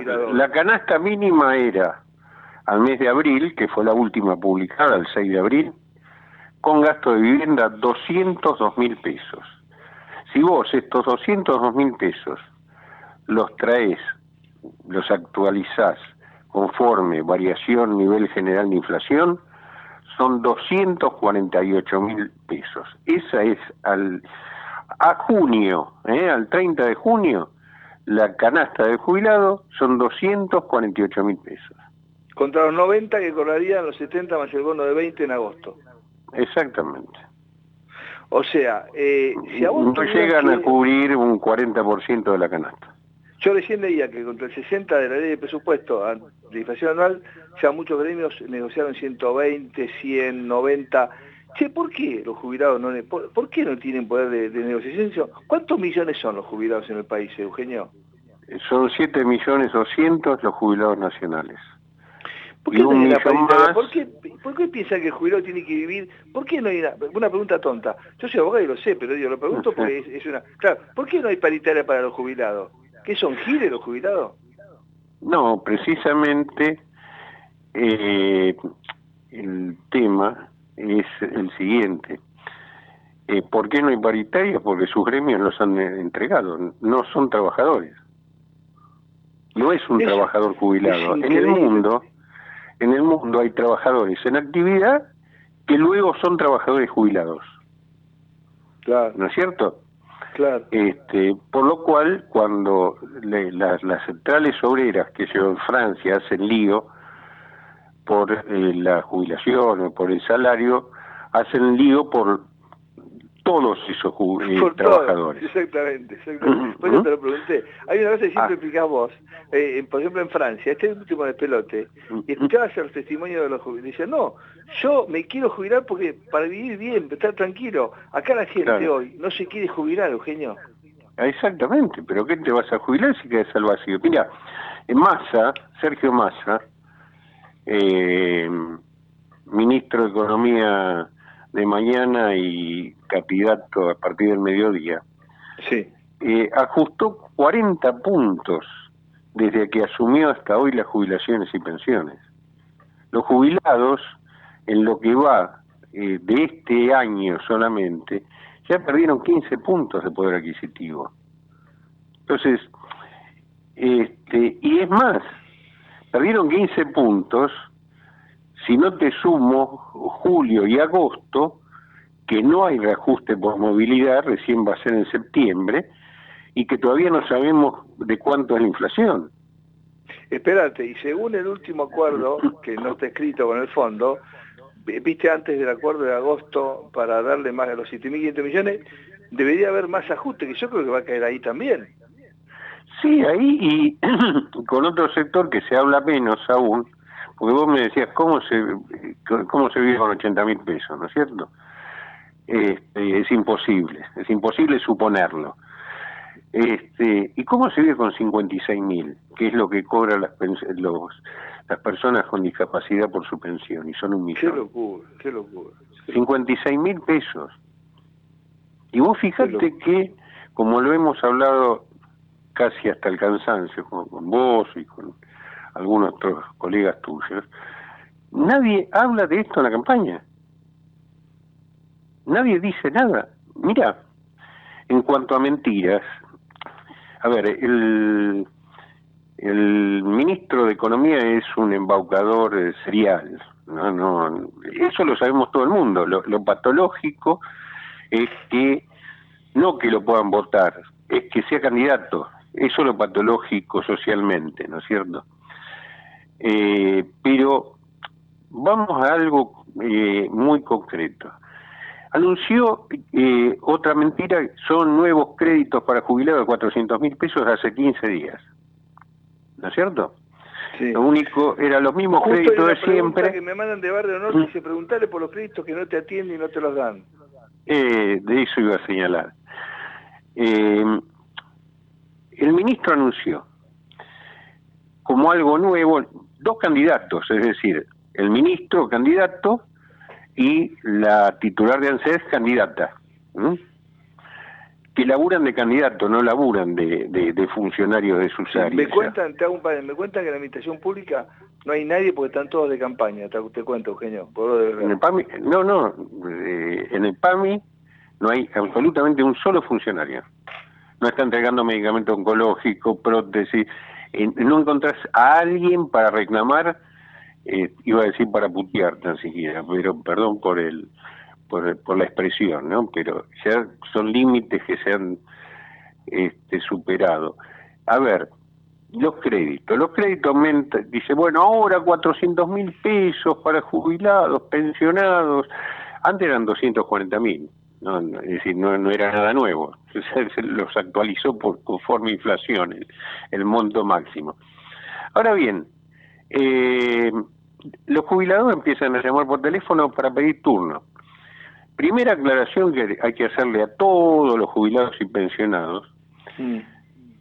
es que el ministro en ese anuncio dice que le va el esfuerzo fiscal del sistema, minga, el esfuerzo fiscal es el esfuerzo de nosotros que ponemos la plata, de todos los argentinos.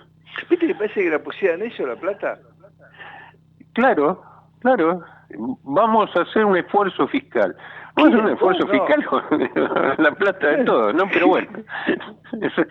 Pero más allá de, de, esto, que realmente ya es patético, dice, y ese esfuerzo fiscal van a ser de 50 mil millones de pesos, ¿no? Y uno dice, pucha, 50 mil millones, claro. Algunos que, que, aprendimos este, las, las cuatro operaciones de matemáticas, este, agarramos los 7 millones y sin calculadora, Eugenio, nuestra época. Sí, sí, nuestra época. Sin calculadora. casi el abaco era en su momento. Exactamente. Este, eh, dividí 7 millones por 400 mil. ¿Sabes cuántos créditos son los que van a dar? 120 mil. Para 7 millones 200 mil jubilados. Claro, por eso no atienden, claro. Por eso no atienden.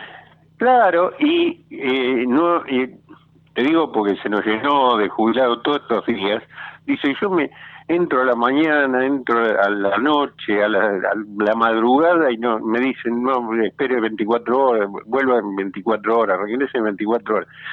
Y yo le decía que a muchos había un almacén este en, en nuestra cuadra, cuadra mía de Cormillón, nos, nos, nos acordábamos con Alberto, que decía hoy se fía, eh, eh, hoy no se fía, mañana sí. Mañana sí, claro, claro.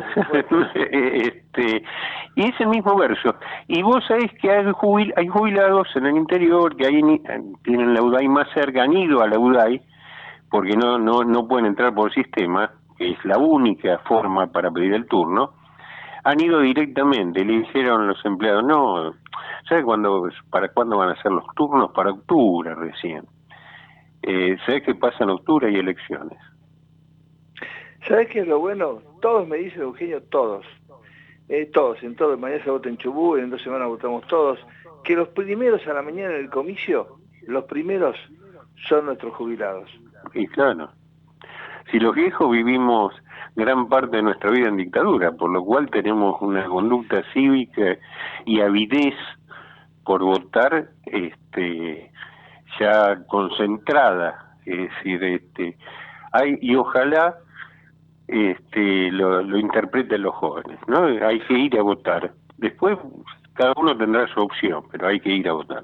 Un día te lo voy a dejar pendiente como tarea, vos no tenés ninguna tarea pendiente, pero del total de jubilados, ¿cuántos tenés registrados que van a votar? Si tenés porcentaje, si tenés distritos, es un trabajo interesante para alentar a los que no, bueno, viste que por los quieren dejar adentro, ahora viste que está de moda como en Córdoba que no vayan a votar. El jubilado está exento, pero no es que que, que, está obligado a venir a votar. Y muchos van con bastón, con, con, con, andador, con silla de rueda.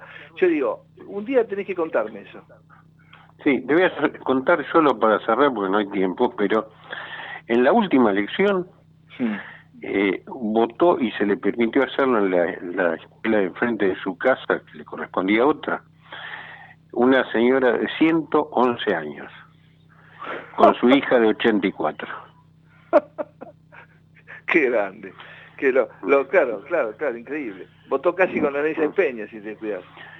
Sí, sí, y, hay muchos casos, ¿eh? hay muchos casos, pero esto es un indicativo de, de esto que te comentaba, ¿no? Nosotros que tenemos muchas juventudes acumuladas, en nuestras primeras juventudes no nos permitían este, votar, ¿no? Nosotros, vos y yo, fuimos los que votamos en octubre del 83, falta poco para eso. Yo siempre siento una profunda emoción, me, quiebro cuando lo recuerdo, en, honor a, los que votamos por primera vez allá en el 83. Muchachos, vayan a votar, no se queden en la casa. Voten, voten a cualquiera, pero vayan a votar. Sí, sí. Eso hay que fomentar porque la democracia no es lo mejor eh, como sistema, pero es el único más viable. Pero como dijo Winston, ¿no? Que sabía algo, dijo, pero por ahora no hay nada mejor, por ahora no hay nada mejor. Así. Que Ese sabía algo.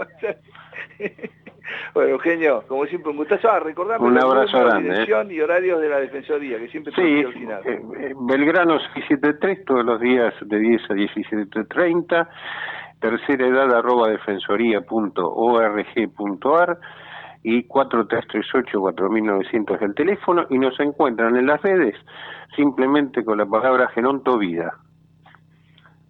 Eugenio, un fuerte abrazo y gracias como siempre por tu atención y por estar al lado de los jubilados todo el tiempo. ¿eh?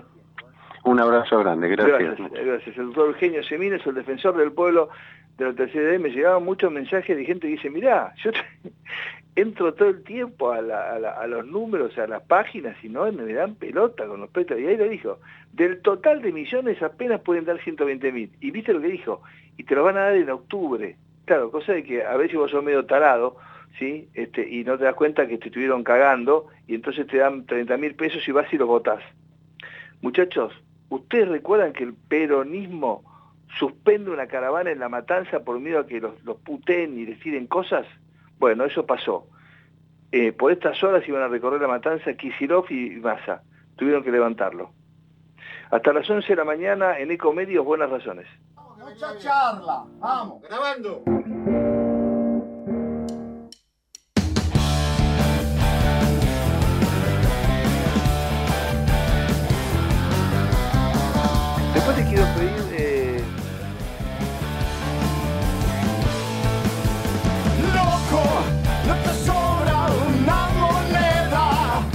Le ponemos ritmo, bien, ha pasado 38 minutos de las 10 de la mañana, ahora 39, el doctor Lautaro Moschetti, economista de la Fundación de Usted Preso con nosotros. Lautaro, bienvenido, buenos días, Nacho Rivero saluda desde Buenas Razones en Ecomedio. ¿Cómo estás? ¿Qué tal, Nacho? Buen día para todos. Bien, Lautaro, gracias por la atención de siempre. Bueno, hay, mucho para comentar. Primero, el acuerdo del fondo que es, anunciado, pero todavía no está implementado, que va a salir en agosto. Eh, el gobierno que lo anuncia, pero no lo anuncia. La inflación que viene, que no viene. El aumento jubilado que llega, pero no llega eh, las paso cerca, es un despiole bárbaro. Esta semana conocíamos las mediciones de, muy importantes de ustedes, después de la presión impositiva país que es insoportable. O sea, hay un cóctel, un cóctel este, explosivo en la Argentina, ¿no? Sí, la verdad es que la situación económica hoy en día sigue estando muy desordenada. Es cierto que el, acuerdo que se, se publicó ayer con el Fondo Monetario genera mayor tranquilidad, ¿no? Tenemos que tener en cuenta que la próxima semana vencen casi 3.500 millones del pago justamente con el fondo y la verdad es que Argentina no cuenta con esos dólares, por lo tanto el hecho de haber llegado a un acuerdo ya nos da una buena pauta de que al menos hasta noviembre el gobierno va a tener los dólares suficientes para poder pagar. ¿Qué va a pasar a partir de diciembre? Bueno, es algo que todavía no sabemos, dado que el, el anuncio que se dio ayer eh, dice que el fondo desembolsaría cerca de 7.500 millones, ¿sí? y es aproximadamente lo que justamente vence deuda de hasta noviembre. Entonces, básicamente lo que tenemos es, al menos en términos de deuda, que el gobierno logró patear la pelota para el próximo gobierno. Ahora, eh, el Lautaro, viste que el lunes vence una parte, ¿no? Que son 2.600, bueno, más o menos es eso. Y esa, la guita de fondo va a llegar después. El, lunes, ¿con qué pagamos? ¿Con Renbimbi? ¿Con qué pagamos el lunes? Bueno, aparentemente lo que va a hacer el gobierno es eh, tratar de financiarse mediante deuda de otros organismos internacionales. Se ha estado hablando del Banco Mundial, del CAF, entre otros. Todavía no está claro de dónde van a salir esos dólares, pero también eh, otra fuente alternativa es precisamente los eh, yuanes, ¿no? Entonces probablemente haya un mix entre eh, entre estos dos métodos de financiación, en parte con yuanes y en parte con algún otro préstamo que todavía no está esclarecido, ¿no? Pero aparentemente sería de esa manera. Doctor, hoy la Nación en Tapa publica un informe muy lindo de los gremios que ya negociaron, a pesar de votar por ley de presupuesto del 60%, eh, acuerdos paritarios convencionales de casi el doble, 120, 110, 100, 90.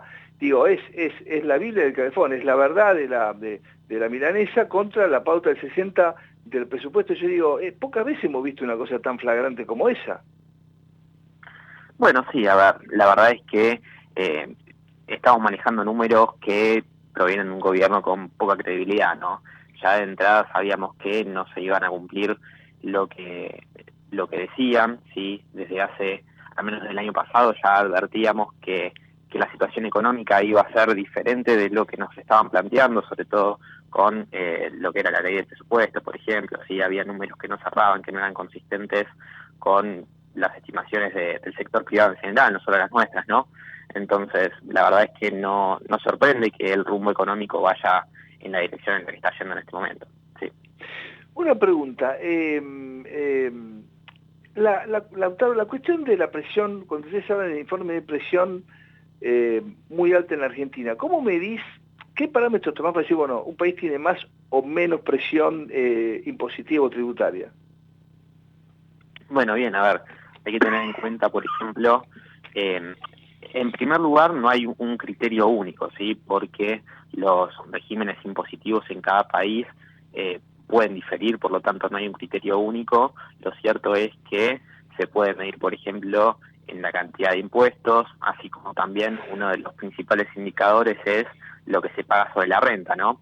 Entonces ahí te da una pauta de cuánto es que cada gobierno termina presionando quitando, si querés, riqueza del sector privado para poder financiarse. Y bueno, efectivamente Argentina está dentro de los más altos y como publicamos en el informe esta semana de Libertad y Progreso, sobre todo lo que son el, el impuesto a las importaciones, Argentina tiene un récord absoluto, ¿no? Teniendo en cuenta las medidas recientes del gobierno de Massa, que a través del impuesto país, ¿sí? si bien no es, una, no es un impuesto directo sobre las importaciones, pero lo que sí es un impuesto sobre la compra de dólares y las importaciones lógicamente se ejecutan a través de los dólares, por lo tanto termina eh, siendo un impuesto, si querés, indirecto a las importaciones y eso hace justamente que Argentina tenga eh, el, impuesto justamente a las importaciones más alto del mundo.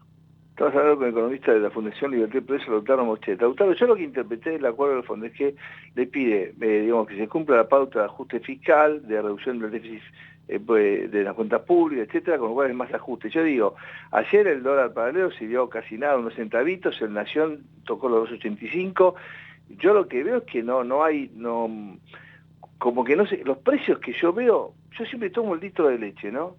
Hace dos veranos, un verano y medio, el litro de una leche eh, eh, con 3 horas 1%, botella de plástico de primera marca estaba en oferta a 99 pesos. Ayer la vi 540 mangos, digamos. La leche aumentó 5 o 6 veces, los fideos más baratos salen 250 mangos. Yo lo que digo es que la inflación está desbocada. Sí, totalmente. A ver, lo cierto es que desde nuestras mediciones, eh, tanto se puede ver desde el reglamento de expectativas del mercado del Banco Central, no vemos, eh, digamos, un espiral o riesgo de un espiral inflacionario como sí veíamos hace algunos meses atrás. No obstante, la inflación sigue siendo cada vez más alta y esta aparente, digamos, estabilidad que estamos viendo sobre todo en distintos medios o, en las notas que se publican, es que no es una mejora en la situación, sino que estamos estabilizados en un ritmo de inflación mensual de 6, 7, 8%, lo cual es algo completamente descomunal. Eh, es decir, estamos yendo hacia un lugar a velocidad crucero, es decir, estamos dirigiéndonos hacia una inflación cada vez más alta, estamos dirigiéndonos hacia una recesión, pero manteniendo la velocidad.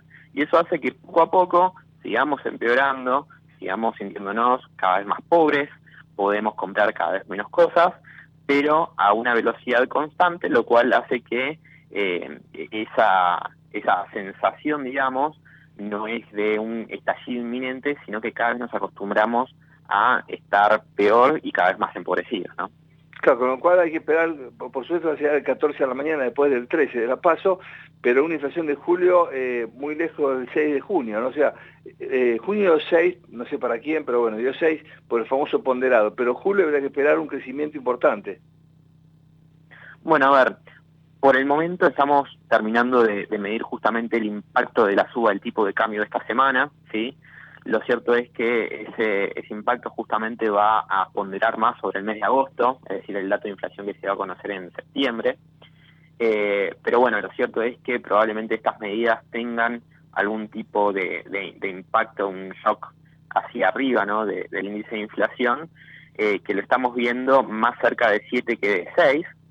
Eh, pero bueno, sí, realmente es una situación muy complicada y que nos deja muy preocupados a todos, donde la verdad es que el próximo gobierno va a tener que afrontar una situación muy compleja y va a tener que tomar medidas de shock, ¿sí? no, no, no se puede esperar a que la situación siga empeorando porque ahí verdaderamente eh, el hecho de perder confianza rápidamente implicaría que el próximo gobierno le explote la bomba en la mano sin poder tomar algún tipo de recaudo, ¿no? Doctor, como siempre, muy agradecido por tu gentileza y por toda la gentileza de la gente de la Fundación. Eh, y, mi reflexión final es que encontrás pocos países en el mundo, casi ninguno, donde eh, un color político, un gobierno, siempre piense en dejarle bombas al próximo, ¿no?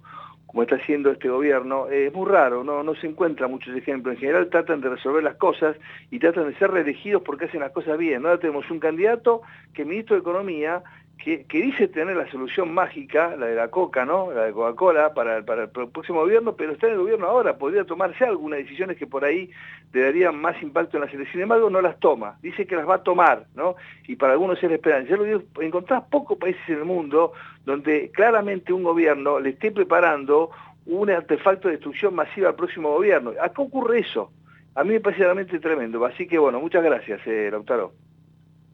No, por favor, eh, adhiero, adhiero totalmente lo que vos decís y la verdad es que es muy difícil construir un camino hacia justamente un progreso económico donde viene uno hace una cosa, viene el siguiente la desarma y la verdad es que en ese vaivén seguimos estando siempre en el mismo lugar y eso la verdad es que nos imposibilita poder seguir avanzando, ¿no? Lautaro, muchísimas gracias. Un buen fin de semana para vos y para tu equipo de trabajo. ¿eh? Muchas gracias. Por favor, hasta luego. El doctor Lautaro Mochetes, economista de la Fundación Libertad y Progreso. Acá el tema es así, miren, cualquiera que haya estudiado ciencias políticas o derecho, alguna social, hace pocas horas fue el Día del Antropólogo, es muy raro encontrar que un gobierno desee para una parte importante de la gente la desgracia, ¿no? Yo recuerdo que en el gobierno de Macri, el bueno de Aníbal Fernández, en una seca que tuvo Macri, corta, no, no, no del impacto de esta, dijo cuando las cosas venían mal y, se, comenzaba a impactar en los números de recabación por exportación de cereales, dijo, Dios es argentino. ¿Por qué? Porque le estaba enviando una mala al gobierno de Macri. Eso es ser un turro. Disculpen que utilice esa palabra, ¿no? Porque cuando vos decís eso, le estás diciendo a tu prójimo, a tus connacionales, la desgracia, la pobreza, el daño, ¿sí? Solamente porque querés que tu color político gane. Cuando vos decís eso, sos un turro, sos una mala leche. ¿Sí? Este gobierno está preparando claramente un artefacto de destrucción masiva, como dijo el famoso dueño de Barca Salway cuando aparecieron las hipotecas basura en Estados Unidos, dijo, están creando instrumentos de destrucción masiva. Este gobierno está dejando instrumentos de destrucción masiva al próximo gobierno. Espero que la gente lo vea, que estos que están en el gobierno están deseándolo el daño y el mal a muchos argentinos que van a padecer mal cuando el próximo gobierno tenga que arreglar el desastre que están haciendo. Y lo desean, y encima lo hacen a luz del día son muy sinvergüenzas. Hasta las 11 de la mañana en Ecomedios Buenas Razones.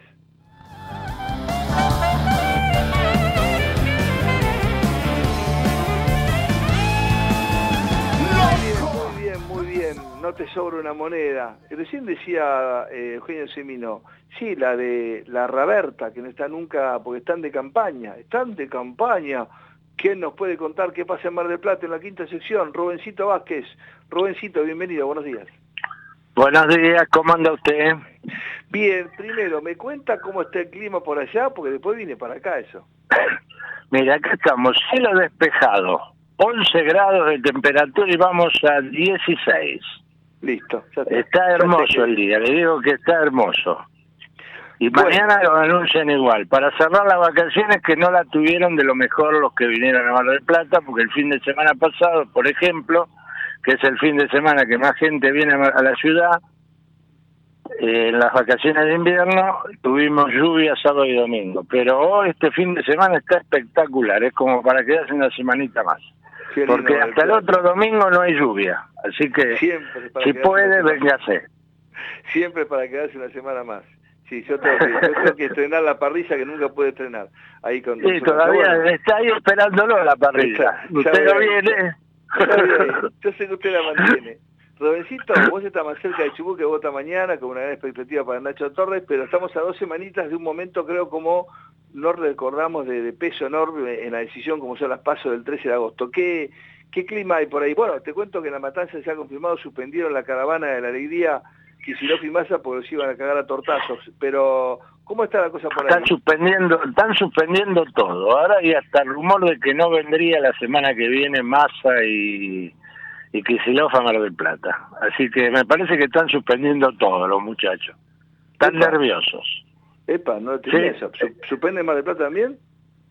Aparentemente se habla de que estaría suspendida una, una participación que tenían que hacer en Mar del Plata. La que está activa, por supuesto, como usted decía, Roberta haciendo campaña acá en Mar del Plata. Eh, permanentemente, cosa que se hace en Mar del Plata, que hace gobierno nacional o provincial, ella está ahí firme. Ayer estuvo con la gente del Banco Provincia inaugurando una sucursal en, el barrio Constitución. Eh, enseguida está ella al lado haciendo presencia. Pero, bueno, por otro lado, no, por otro lado, bueno, los jubilados no se pueden quejar, le dio 20 mil pesos más ahora para los de la mínima, ¿vio? Para cobrar los primeros días de agosto. Qué sinvergüenza, recién lo Eugenio. Platita, platita se llama eso. Ay, Dios me libre. y sabe que yo por dos mil pesos, por dos mil pesos me lo pierdo. Claro, Gano dos mil más que la mínima y no lo cobro. bueno, pero usted imagínese que usted de otra clase. Usted gana dos mil mangos más, viejo, no sé qué. claro. qué grande. ¿Por qué me puede corresponder? claro, si usted tiene dos mil pesos más. Qué hijo. Claro. Bueno, ¿cómo está la quinta? Mire, muy activos todos acá en la quinta, todo el mundo tratando de hacer presencia, la gente de los candidatos provinciales y y nacionales recorriendo los pueblos. Y hoy, por ejemplo, acá en Mar del Plata, Miley. A las 18 horas en la Plaza del Agua va a estar Miley. Eh, pero una cosa media rara, no va a atender a la prensa, por ejemplo. Ya nos han no avisado. no le gusta mucho hablar con la prensa, Miley. ¿eh? No le gusta que le pregunten nada, parece. Este, así que bueno, esperemos ver qué es lo que pasa a partir de su presencia. La semana que viene, el 2, viene Patricia Bullrich. Esta semana pasaron varios, estuvo Grindetti, estuvo... Eh, van pasando, van pasando todos permanentemente, gente de del sector de Patricia Bullrich, candidatos a diputados nacionales, están viniendo a Mar del Plata también.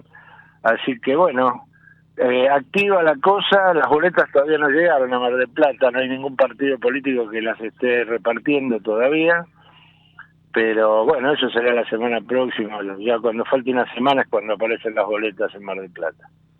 Rubensito, eh, están eh, dando algunas encuestas donde, que, preocupan mucho al gobierno, no solamente a nivel nacional, sino a nivel de la provincia de Buenos Aires, muy preocupados, muy poca luz, poquísima entre Kisilov y los sublemas de Juntos por el Cambio. ¿Qué tenés desde Mar del Plata en provincia y nación? Mira, eh, aparentemente en la provincia hay una distancia entre Juntos por el Cambio y Unión por la Patria de dos puntos a favor de Unión por la Patria, pero en todas las encuestas te hablan de dos a tres puntos de falla de encuesta. Así que ojo al piojo para el amigo Kisilov, ¿no? No va a ser cosa que se lleve una sorpresa en la suma de Grindetti con con este Santilli, porque Santilli mide muy bien, está ubicado en segundo lugar en todas las encuestas, eh, a muy si bien está todavía, eh, si lo tomamos uno por uno, le saca como ocho puntos, nueve de diferencia eh, Kisilov a Santilli, pero cuando le suma Grindetti a, a Santilli, están ahí un cabeza a cabeza van a contar hasta el último voto en la provincia de Buenos Aires, me parece. Además, se sabe que las elecciones internas siempre fortalecen al candidato de una interna tan fuerte como la de Juntos. El que gane claro. sale muy fortalecido, claro. Exactamente. Así que bueno, habrá que esperar para ver qué es lo que pasa por ahí. En Nación, bueno, en Nación está Cámara de Plata, ya te lo adelantaba la semana pasada, Patricia Burri muy bien en la, interna, con mucha diferencia de puntos para a favor de él, a favor de ella. Este, así que bueno, yo creo que las cosas están medias carta echada, ¿no? Massa gana en lo que tiene que ver en la mayoría, en la suma, en el individual gana Massa en, en Mar del Plata también. Pero cuando vos le sumas Grindetti con Santilli, con Grindetti con Santilli, perdón, Patricia Burri con Horacio. Con Horacio le sacan una gran diferencia. Y Montenegro ni hablar. Yo creo que acá también. Y Montenegro no, Montenegro ni lo ni, ni, está saliendo a hacer campaña, se dedica a trabajar él nomás. Porque no, la verdad yo creo que no lo necesita, lo único que está haciendo es acompañando a todos los que vienen, sean del sector de de Bullrich o sean del sector de Rodríguez Larreta, él los acompaña en las recorridas que hacen, en las visitas y todo, porque sabes que lleva las dos boletas él, así que está acompañando a todo el mundo. Puede, inclusive hasta puede traccionar al revés. Se dice que en provincia tracciona la, boleta del presidente, pero él tiene un peso enorme. De hecho, lo llevan a dos listas. No puede haber un fenómeno particular en Mar del Plata, claro. Exactamente. Es un caso particular, igual que Vicente López, también del claro. Bueno, Rubencito, lo dejo descansar el fin de semana, espero que llegue el buen tiempo, acá está lindo, pero bueno, hay viento norte, pero creo que va a subir bastante la temperatura, ya no tenemos más invierno, la verdad que los inviernos que tuvimos no lo tenemos más, así que le mando un fuerte abrazo y hablaremos ya la semana que viene, a una semanita de las pasos. Sí señor, así será, un abrazo, buena semana. Gracias, es Rubén Vázquez de Mar del Plata.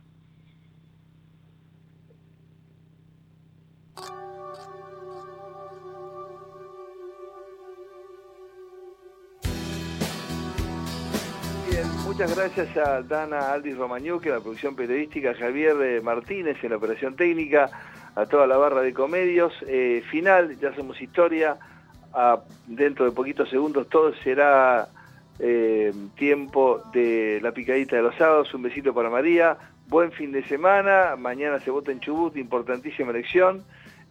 nosotros, Dios mediante la Virgen, nos reencontramos en Ecomedios con buenas razones el próximo sábado. Muchas gracias, buen fin de semana.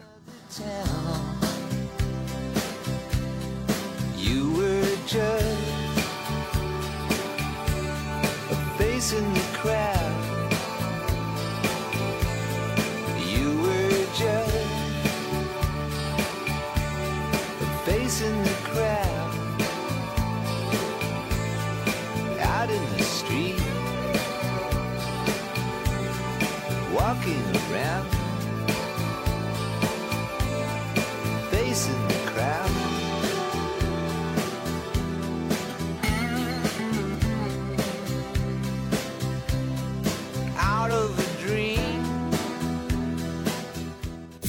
Desde Buenos Aires, transmite LRI 224, AM 1220, Ecomedios